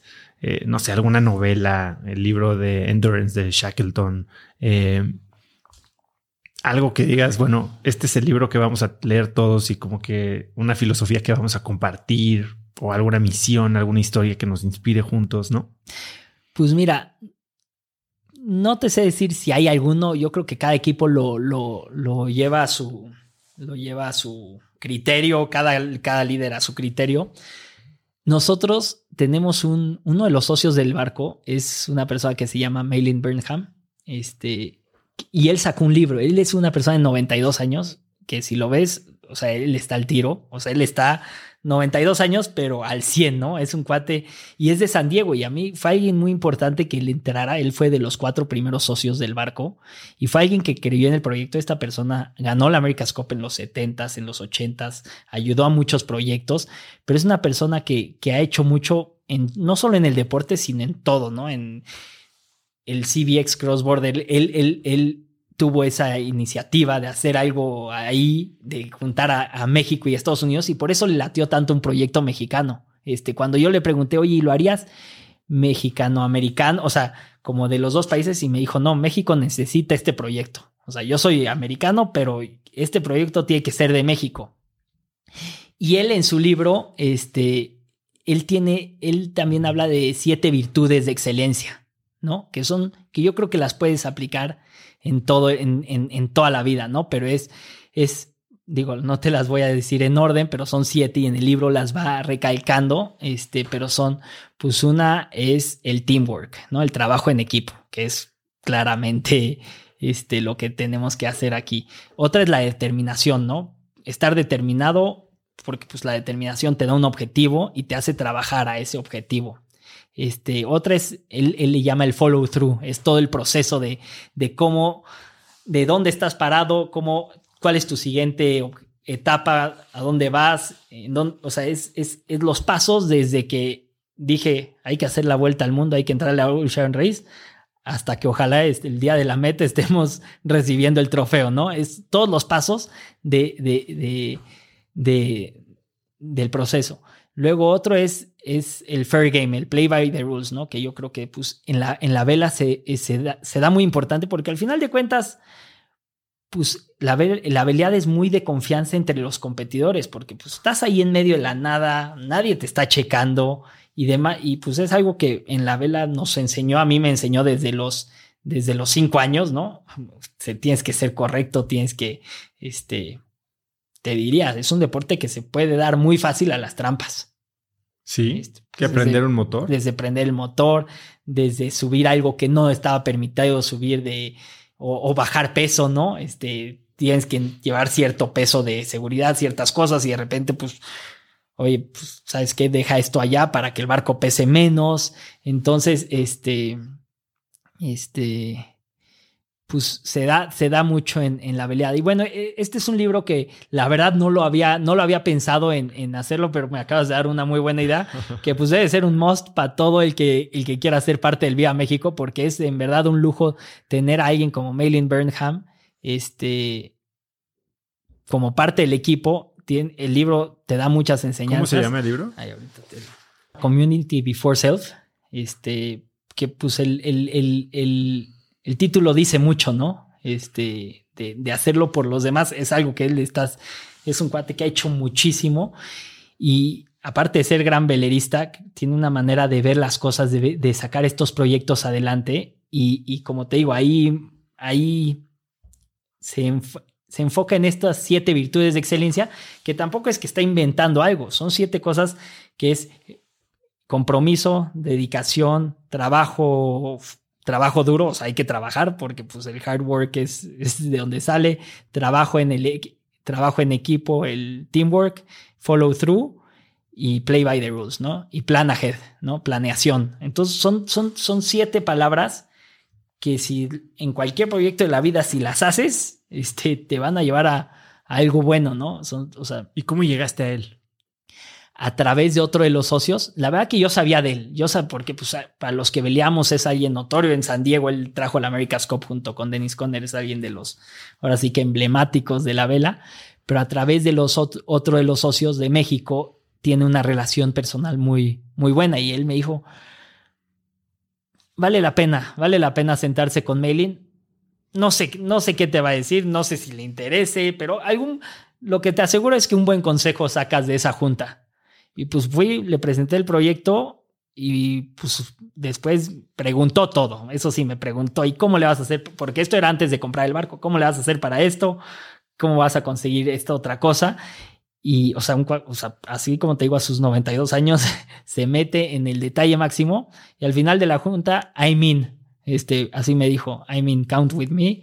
Y pues para mí fue uno de, pues como que en estos dos años, digo, van a ser un proyecto de cuatro años y que después algo saldrá después, pero pues vas teniendo estos, estos momentos que se te van a quedar marcados, ¿no? Cada vez son más momentos, pero pues ese es un, sin duda, un momento cuando, cuando Mailin le entró al equipo y pues justamente entras tú al barco y tengo ahí estampado, este, una plaquita, bueno, es calcomanía para que no pese, pero, pero justo con sus, con, los, con las virtudes de excelencia por mailing, ¿no? Porque es algo que cada día que vas, pues que las veas, pues vas pasándolas, o sea, como que estén todo el tiempo presentes en el equipo y pues me diste la gran idea de que sea una, una, me lo voy a echar yo también. un tema para estar en el equipo, pues que todos echen el libro, porque ahí todos vamos a sacar, todo el mundo saca algo de ese libro. bueno, y si hay alguien que quiere aplicar para ser parte del crew del Viva México, ya saben. Ya saben. Que hay un, ya, saben, un, tip. Si, si, trae algo, si, si trae algún detalle del libro, va a tener unos puntos extras. Exacto. Em, hace rato hablabas de que cuando te metes a dormir, eh, no piensas en la tripulación que está arriba, tratas de apagarte, pero siempre hay alguien en que no está en el barco, en que probablemente tienes que estar pensando que es tu familia.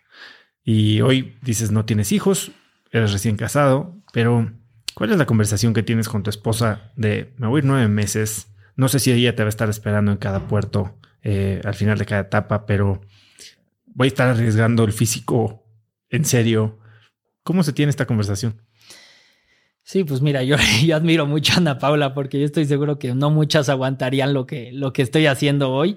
Y no es solo aguantarlo, porque al final de cuentas es un proyecto de, de pareja, ¿no? Es, o sea, a ver, si, si uno es, si uno lo está haciendo y el otro lo odia, no, no, no me va a ir bien a mí ni nada. Entonces necesitas tener ese apoyo de, tu, de, mi esposa en este caso, pues para tú estar al 100%, estar tranquilo contigo.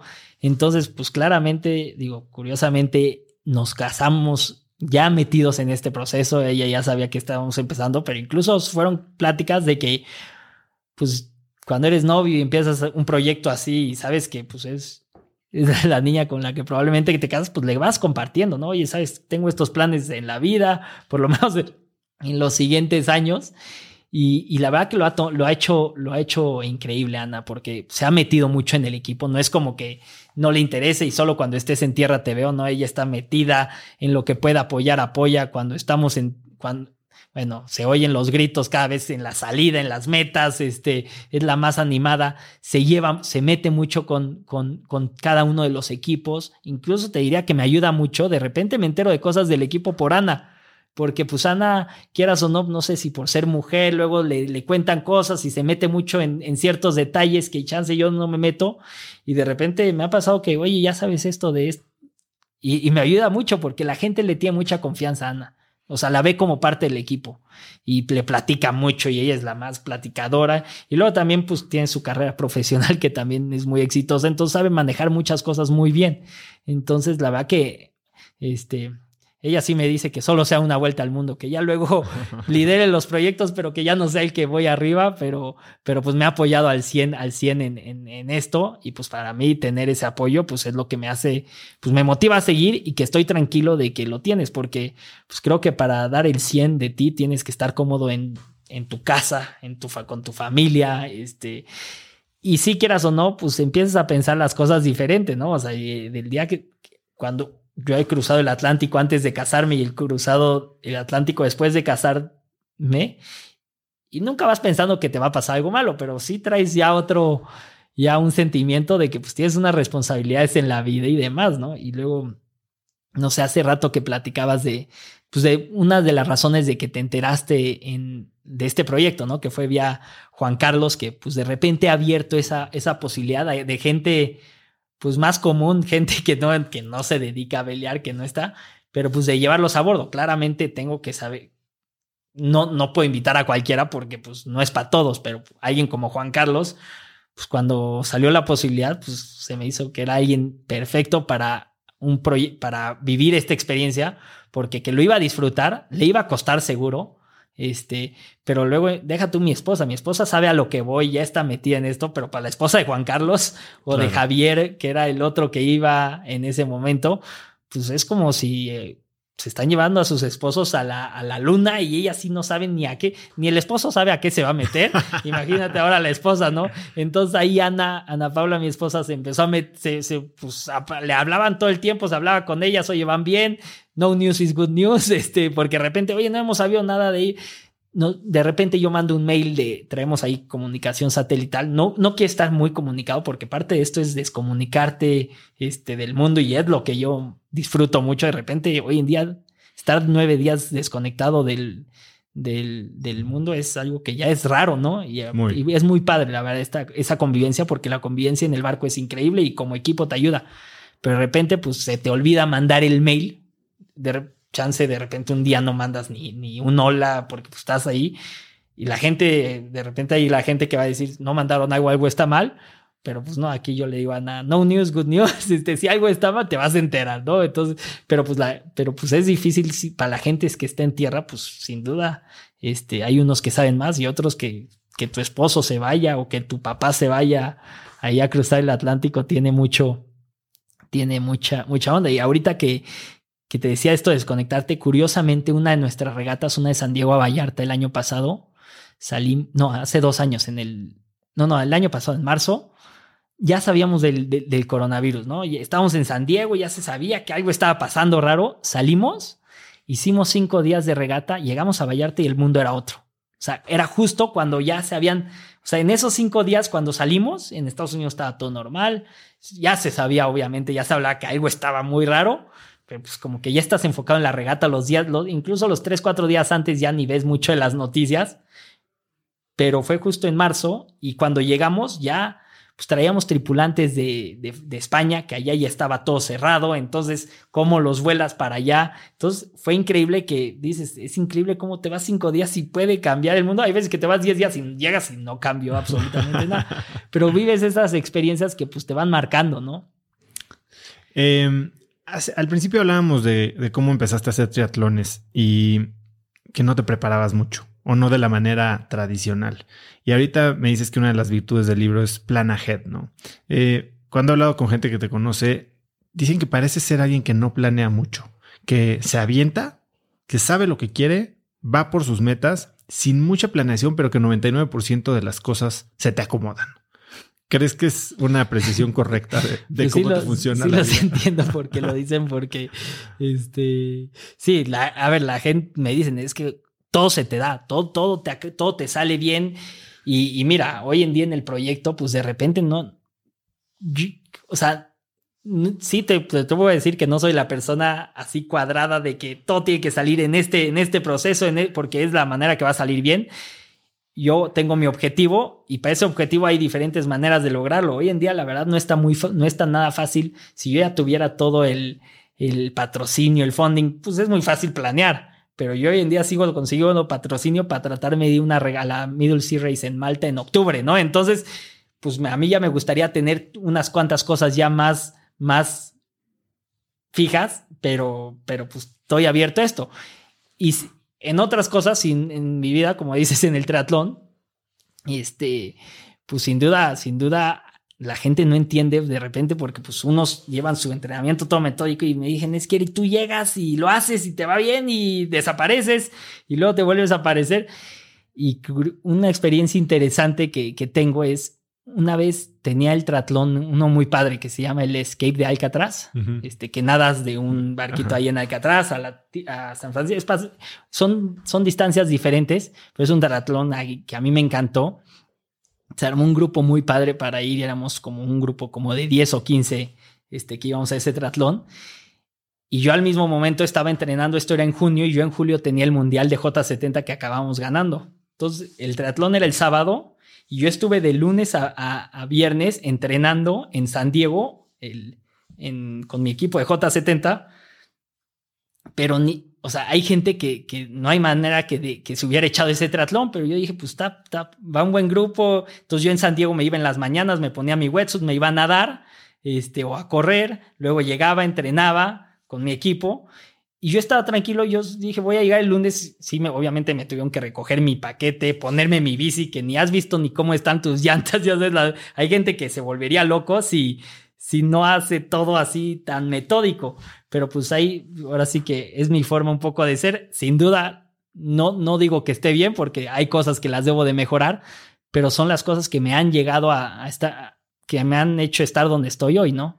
Este, ese día llegué al tratlón y me decían, a ver, o sea, no llegué ni a la cena del día de antes, me trajeron del, llegué yo ya tardísimo, me traje, me dejaron un, un, plato de pasta ahí en el, en el departamentito que nos quedábamos, llegué, cené, nos despertamos a las 5 de la mañana, fui y me fue increíble, ¿no? O sea, pero era porque pues yo estaba tranquilo con lo, con como lo estaba haciendo, o sea, yo no lo ve, yo no lo veo que, a ver, lo estoy haciendo de la manera que lo puedo hacer que pudiera, que si me, estuviera entrenando y solo me dedicara al triatlón, lo podría hacer mejor, pero pues yo... Pero tal vez a costa de no hacerlo. A, no hacerlo o, a costa de no, entrenar y un mes después, y ese día hice el triatlón, me fue increíble y tres semanas después gané el mundial de, de J70, ¿no? Entonces, pues probablemente, este, sí, era o no hacerlo o hacerlo a mi manera y, así. Este, claramente en un proyecto como en el de ahorita, pues la planeación sí es, sí es, sí es, sí es,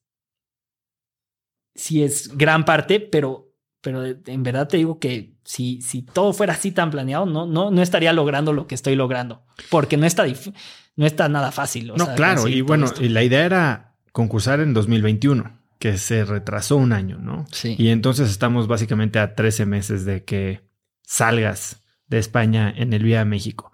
¿Cómo se ven estos próximos 13 meses?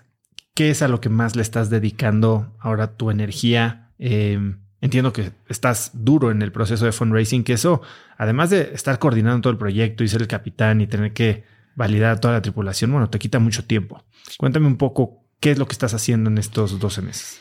Sí, ahorita el fundraising eh, es, es, mi prioridad número uno, ¿no? Sacar los fondos para conseguir la regata, porque sin eso, pues no hay regata, ¿no? Este, y sin olvidarme de las otras cosas, por decir, ahorita pues, ando buscando, platico con empresas tanto mexicanas como extras y demás, pero tengo en la mente que hay una regata a finales de octubre que me gustaría hacer con el equipo. Entonces, de repente el equipo pues dice, pues no sabemos nada, pero pues chance, les digo, hay que estar listos porque quizás se nos hacen las cosas, está el patrocinio, nos dice vamos a la regata y hay que armarla en 15 días, ¿no? Entonces, sí, yendo a lo pasado, sí se me dan las cosas, o sea, la gente dice, no puede ser como se te da todo, pero yo creo que por también atrás de eso hay ciertos trabajos que vas haciendo que todo esté medio listo para poderlo hacer, aunque sea de no con la planeación ideal, ¿no? Entonces voy haciendo eso. En la parte física hoy en día, a mí es la que más me está costando porque ya no, hay, no encuentro el tiempo que quisiera, porque yo también al final de cuentas soy un tripulante más y físicamente voy a tener que estar al 100. Y hoy te digo que, pues, me está, no le estoy pudiendo dedicar el tiempo que quisiera a la parte física, pero porque, pues, estoy, estoy en el tema de, Hoy es más importante conseguir los patrocinios a estar fit, ¿no? ya digo, voy haciendo mi trabajo, pero pues más o menos es, es eso, ¿no? Mi, mi, enfoque ahorita está en conseguir los patrocinios sin descuidar lo otro, tratar de seguir entrenando lo más posible y, y demás. Y cuéntame, en este aspecto de conseguir patrocinios, una carrera de estas, que tiene exposición mundial, que es sin duda, como dices, la Fórmula 1, el Everest, es una oportunidad perfecta para qué perfil de patrocinador. Porque sonaría como que, bueno, pues entonces es una empresa europea una empresa gringa con, presencia mundial. ¿Quién es el patrocinador perfecto o quién debería estar oyendo esto o hablando contigo?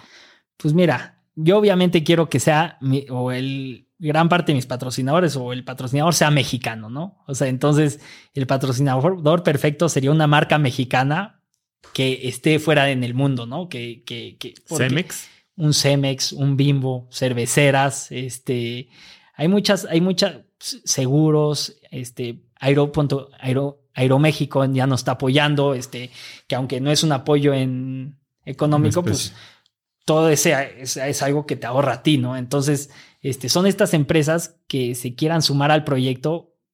Yo creo que es una oportunidad porque eres uno de los ocho barcos. A ver, si no son ellos, nos las va a agarrar.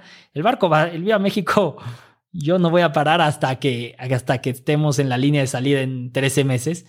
pero ojalá, ahorita lo que me ha costado es, es, diferente llegarle a una empresa mexicana que nunca, no hay un caso de éxito porque mexicano en el, en la Ocean Race o en la vela, porque no lo ha habido en un proyecto de esta, de esta, de este, de este alcance.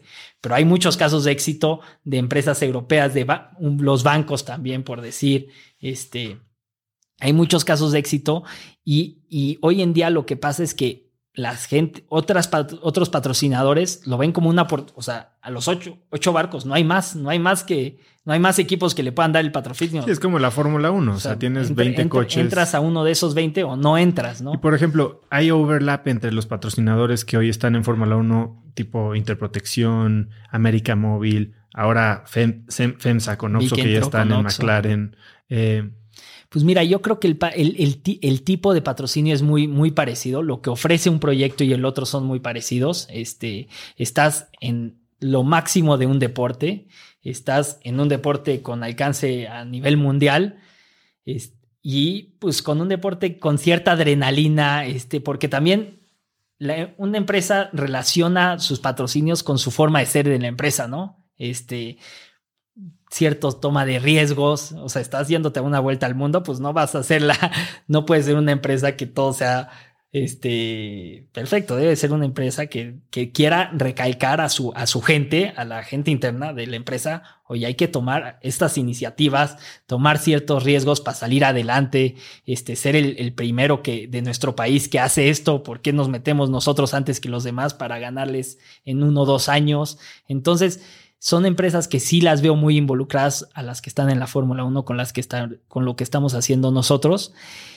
Y después también la, la, experiencia, algo muy padre que podemos hacer nosotros, que ha hecho la, la, regata. Hay dos cosas que ha hecho. Una es que aparte de tus 10 veleristas, traes una persona que estás invitado si quieres, que, que, que, nada más va sacando, documentando todo el tiempo. ¿En la Ocean Race? En la Ocean Race. Digo. O sea, traes ahí un turistazo. no, no es turistazo. Acá, acá, la verdad, tiene que acabar siendo unas manos extras. Conocer, no, no, no son manos extras porque no te puede ayudar en lo más mínimo, pero debe de entender muy bien el tema de la veleada, pero lo único que hace es documentar, grabar, este, de repente te hace, o sea, lo que es increíble hoy es que puede estar en el sur a medio mundo y estar en una conferencia aquí con Televisa, con TV Azteca, con imagen, o sea, teniendo una conferencia de tú a tú hablando con, con alguien, ¿no? El otro día, pues así me pasó con Pablo Carrillo, tuve una y me dijo, bueno, pues hay que hacer la siguiente de esa manera, ¿no? Hay, en vez de aquí hay que hacerla contigo, ¿no? Hay que hacer una, un, un, un,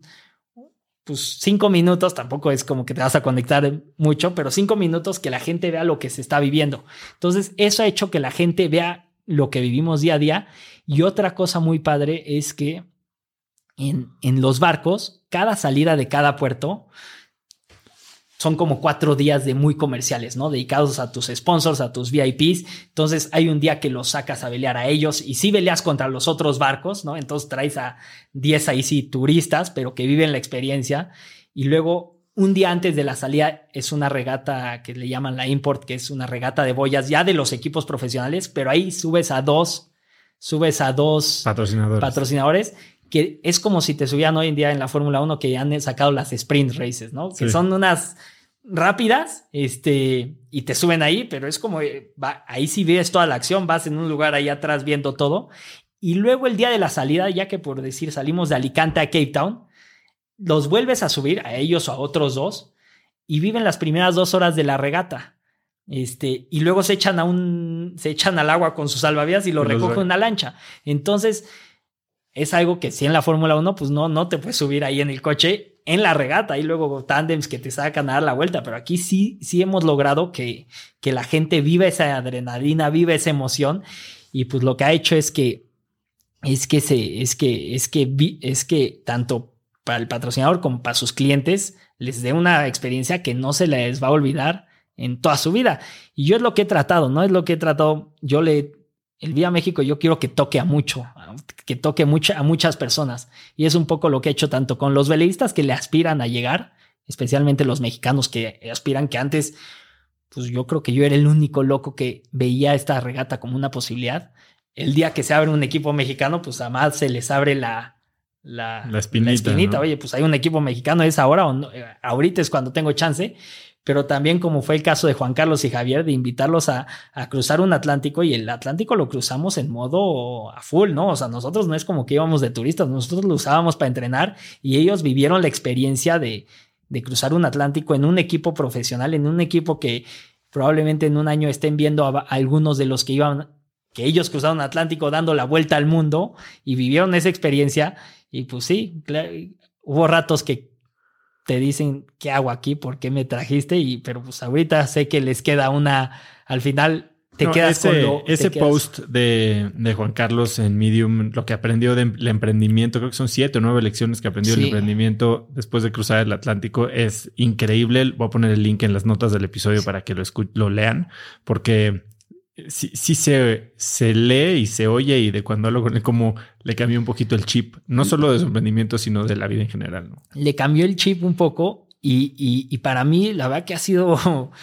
se lo agradezco cada día que hablo, que lo veo, porque pues el que alguien como él sacara ese, ese, pues ese artículo, a mí me llegó de todos lados porque pues la gente me lo... Pues, ahí salgo, ¿no? Entonces me dijo, oye, ya viste esto, o sea, le llegó, se volvió viral porque está muy bueno, pero a mí me ayudó mucho porque es como lo ve un, pues una, una persona normal. una persona normal, cómo nos ve a nosotros, ¿no? Este, entonces, pues es muy interesante. Tú de repente ya lo das con Ana Paula, de repente cuando estamos en una comida, pues qué haces, ¿no? La verdad, la gente, hoy, hoy en día que voy a una, a donde voy, pues sale el tema, porque pues qué haces, ¿no? Estoy haciendo algo que, que no es normal, que es raro que alguien lo esté haciendo. Entonces casi siempre salgo el tema. Entonces a mí me apasiona mucho, yo lo hablo, pero Ana Paula de repente les diga, no, no, no, a ver, ni, ni lenti, o sea, te lo está diciendo muy tranquilo, ya sabes, porque Ana también sabe en dónde nos, aunque ella no lo ha experimentado, pero pues ve todos los videos y demás, y de repente la gente, yo lo digo como con cierta más confianza, pues me gusta y demás, pero de repente una, mi esposa o un Juan Carlos, pues lo platica y platica otra historia totalmente distinta a la, a la mía, ¿no? ¿Y por qué no la has llevado? No, dice que ella mejor en tierra. sí le encanta velear, se ha venido a velear en el día, pero, pero no, dice que ella, ella va de puerto en puerto. ¿Cómo es? Eric, le estamos pegando a dos horas. Si pudieras escribir un mensaje en el cielo para que millones de personas lo vieran, ¿qué diría? Pues viva México, ¿no? Así, así le pusimos al barco. Este, creo que es, México está hambriento de estos proyectos. Este, creo que el Viva México, pues nos representa como país. Este, representa lo que hacemos. Vamos a hacer mucho, tanto por el deporte, por la vela, por ganar y también por nuestro, por, por México. Yo la verdad que yo he vivido desde, desde que nací aquí en el mar, al lado del mar, peleando y, y como te decía hace rato, vamos a hacer mucho por el tema de nuestros mares que en verdad de repente no lo tomas tan en serio, pero nosotros que lo vivimos al día, es una gran amenaza que lo que está pasando de basura, la tristeza que te da de repente estar a medio océano y ver basura. ¿Te, te ha tocado pasar por este, esta gran mancha de plástico? Nunca he pasado por esa gran mancha porque esa gran mancha se junta donde no hay viento. O sea, como que las corrientes la van juntando a una cosa que se llama la alta presión y es donde no hay viento, entonces claramente como velerista no nos metemos. Pero es increíble lo que ves, ¿no? Este, la verdad me ha tocado ver redes con, pues, de repente algún animal, este, atorado. Eh, es, es, es triste, la verdad. Entonces, pues, tratamos de hacer esto en donde estemos, hacemos, pues, actividades para, para, para crear la conciencia, porque yo lo que quiero hacer es que todo mundo disfrute el mar, porque si lo disfrutas, lo cuidas, ¿no? Entonces, creo que es yendo a lo, a lo del principio, falta esa cultura náutica en México, no de pelear, cultura de, del mar, de darnos cuenta de lo que tenemos y de cuidarlo. Digo, la gente ve, tenemos el mar de Cortés, que es preciado, o sea, es una, es una maravilla en el mundo y es algo que tenemos que cuidar, que hoy en día está increíble, pero ya está teniendo varias amenazas de ciertas cosas, de ciertas especies, y si no lo cuidamos nos lo vamos a acabar. Me muero, sabes que nunca he ido, ido a Los Cabos una vez, eh, me muero de ganas de hacer ese viaje en velero, ahora viste que estuve en el Egeo,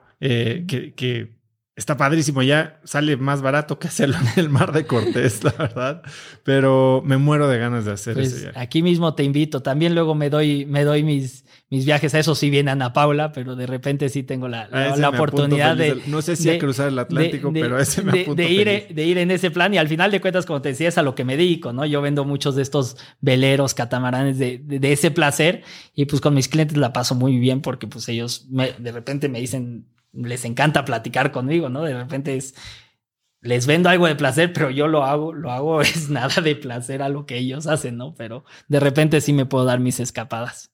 Qué privilegio. Pues Eric, eh, la verdad es que es admirable el, tamaño del proyecto al que te estás aventando, la frescura y la pasión con la que le estás entrando, no solo a esto, sino a tu vida, el haberte salido del camino normal para perseguir tu sueño desde los cinco años y tu pasión es admirable. Eres un crack. Te deseo toda la suerte Espero que no la necesites. Yo creo que el éxito va a llegar por las siete virtudes, el trabajo y la planeación. Eh, gracias por estar aquí. ¿Dónde te puede seguir la gente? ¿Dónde puedes saber más del proyecto? ¿Dónde pueden contactarte para patrocinios? Mira, eso, pues, mira, eh, tenemos la cuenta, obviamente yo tengo mi cuenta personal de Instagram, está la del equipo, está la página justo ahorita ¿Cuáles son? Para, Este, la de mía es Eric Brockman, eh, arroba Eric Brockman, la del equipo es arroba Viva México-BO65. B chica o 65. B chica, B, BO65. Este, en Facebook son los mismos. Estamos justo, tenemos la página ya desde hace dos años, pero ahorita le estamos dando un giro bastante, pues te vas dando cuenta de lo que la primera que haces es muy diferente a lo que hoy estamos metiéndonos, pero también se llama oceanracemexico.com. Este, y, digo, la verdad que yo feliz de mil gracias por la invitación porque es algo que me apasiona y ahorita que dijiste que eran las dos horas ni se me pasó por la mente que ya nos las habíamos echado. Este, vuela el tiempo cuando haces lo que te gusta y, y pues ojalá, ojalá que más mexicanos se enteren de esto y yo feliz de, de compartir estas experiencias. Pues gracias por estar aquí, Eric. Gracias a ti. La pasión de Eric es tan contagiosa que fácilmente me imaginé cruzando el Atlántico con él. Si te gustó el episodio, compártelo con alguien usando el link cracks.la diagonal 143 y sigue a Cracks Podcast en Spotify o suscríbete en iTunes y califícanos ahí con 5 estrellas para que más gente nos encuentre. Mencióname en Instagram o Twitter con la lección que más te llevas de la plática con Eric como arroba osotrava y no olvides saludar a Eric en Instagram como arroba Eric Brockman. Eric es con K y Brockman se escribe B-R-O-C-K-M-A-N. Puedes encontrar links a todo lo que Eric y yo hablamos el día de hoy en cracks.la diagonal 143. Y antes de irte, no olvides registrarte para recibir mi newsletter Viernes de Cracks, que es un correo muy cortito que mando cada semana con 5 tips, artículos, libros, gadgets, frases o cosas que encuentro en internet y que creo que pueden ayudarte a tener una vida más productiva o al menos empezar una conversación interesante este fin de semana. Lo reciben cada semana más de 70 mil personas y si quieres ser una de ellas es muy fácil, puedes registrarte en cracks.la diagonal viernes y muy pronto voy a estar en tu inbox. Así que eso es todo por hoy, yo soy Osotrava y espero que tengas una semana de cracks. Si tienes una empresa, esto te interesa. El 14 de mayo voy a tener una plática cruda y honesta con Simón Cohen, fundador de Enco Global, una de las empresas más rentables del mundo, sobre lo que se necesita para crecer tu negocio. Después de muchos años en el mundo del emprendimiento y con la perspectiva de los cracks a quienes he entrevistado, hoy sé que la realidad es que no existe un secreto si es que quieres escalar. Lo que sí funciona es tener hábitos y sistemas sólidos, claridad en tus metas y aprender de quienes lo están logrando todo hoy, en tiempo real. Te invito a Business Hackers, un evento virtual en el que por primera vez Simón nos contará los detalles de su negocio para entender qué hay detrás de ese éxito y qué es lo que se necesita para replicarlo en tu propia empresa. Conéctate a Business Hackers desde donde estés el próximo 14 de mayo. Inscríbete hoy mismo en cracks.la diagonal hackers y encuentras el link en la descripción de este episodio. Este episodio es presentado por Diri Móvil, la innovadora compañía de telefonía celular que conecta a cientos de miles de mexicanos. Yo no sé a ti, pero lo peor que me puede pasar es quedarme sin datos en mi plan o quedarme incomunicado en eventos y no poder trabajar desde donde esté. Platicando con amigos sobre este problema, hace unos meses conocí Diri, que es el líder indiscutible en la venta de eSIMs digitales que puedes usar como línea principal manteniendo tu número actual o también como línea secundaria para siempre estar conectado en México, Estados Unidos y Canadá. A través de la aplicación de Diri puedes gestionar tu línea y elegir entre diversos planes como el que yo uso de 40 gigas al mes por solo 279 pesos. Por escuchar cracks, Didi te regala 7 días de servicio ilimitado totalmente gratis descargando tu eSIM gratis en didi.mx diagonal cracks. Didi se escribe D de dedo y R I.mx diagonal cracks.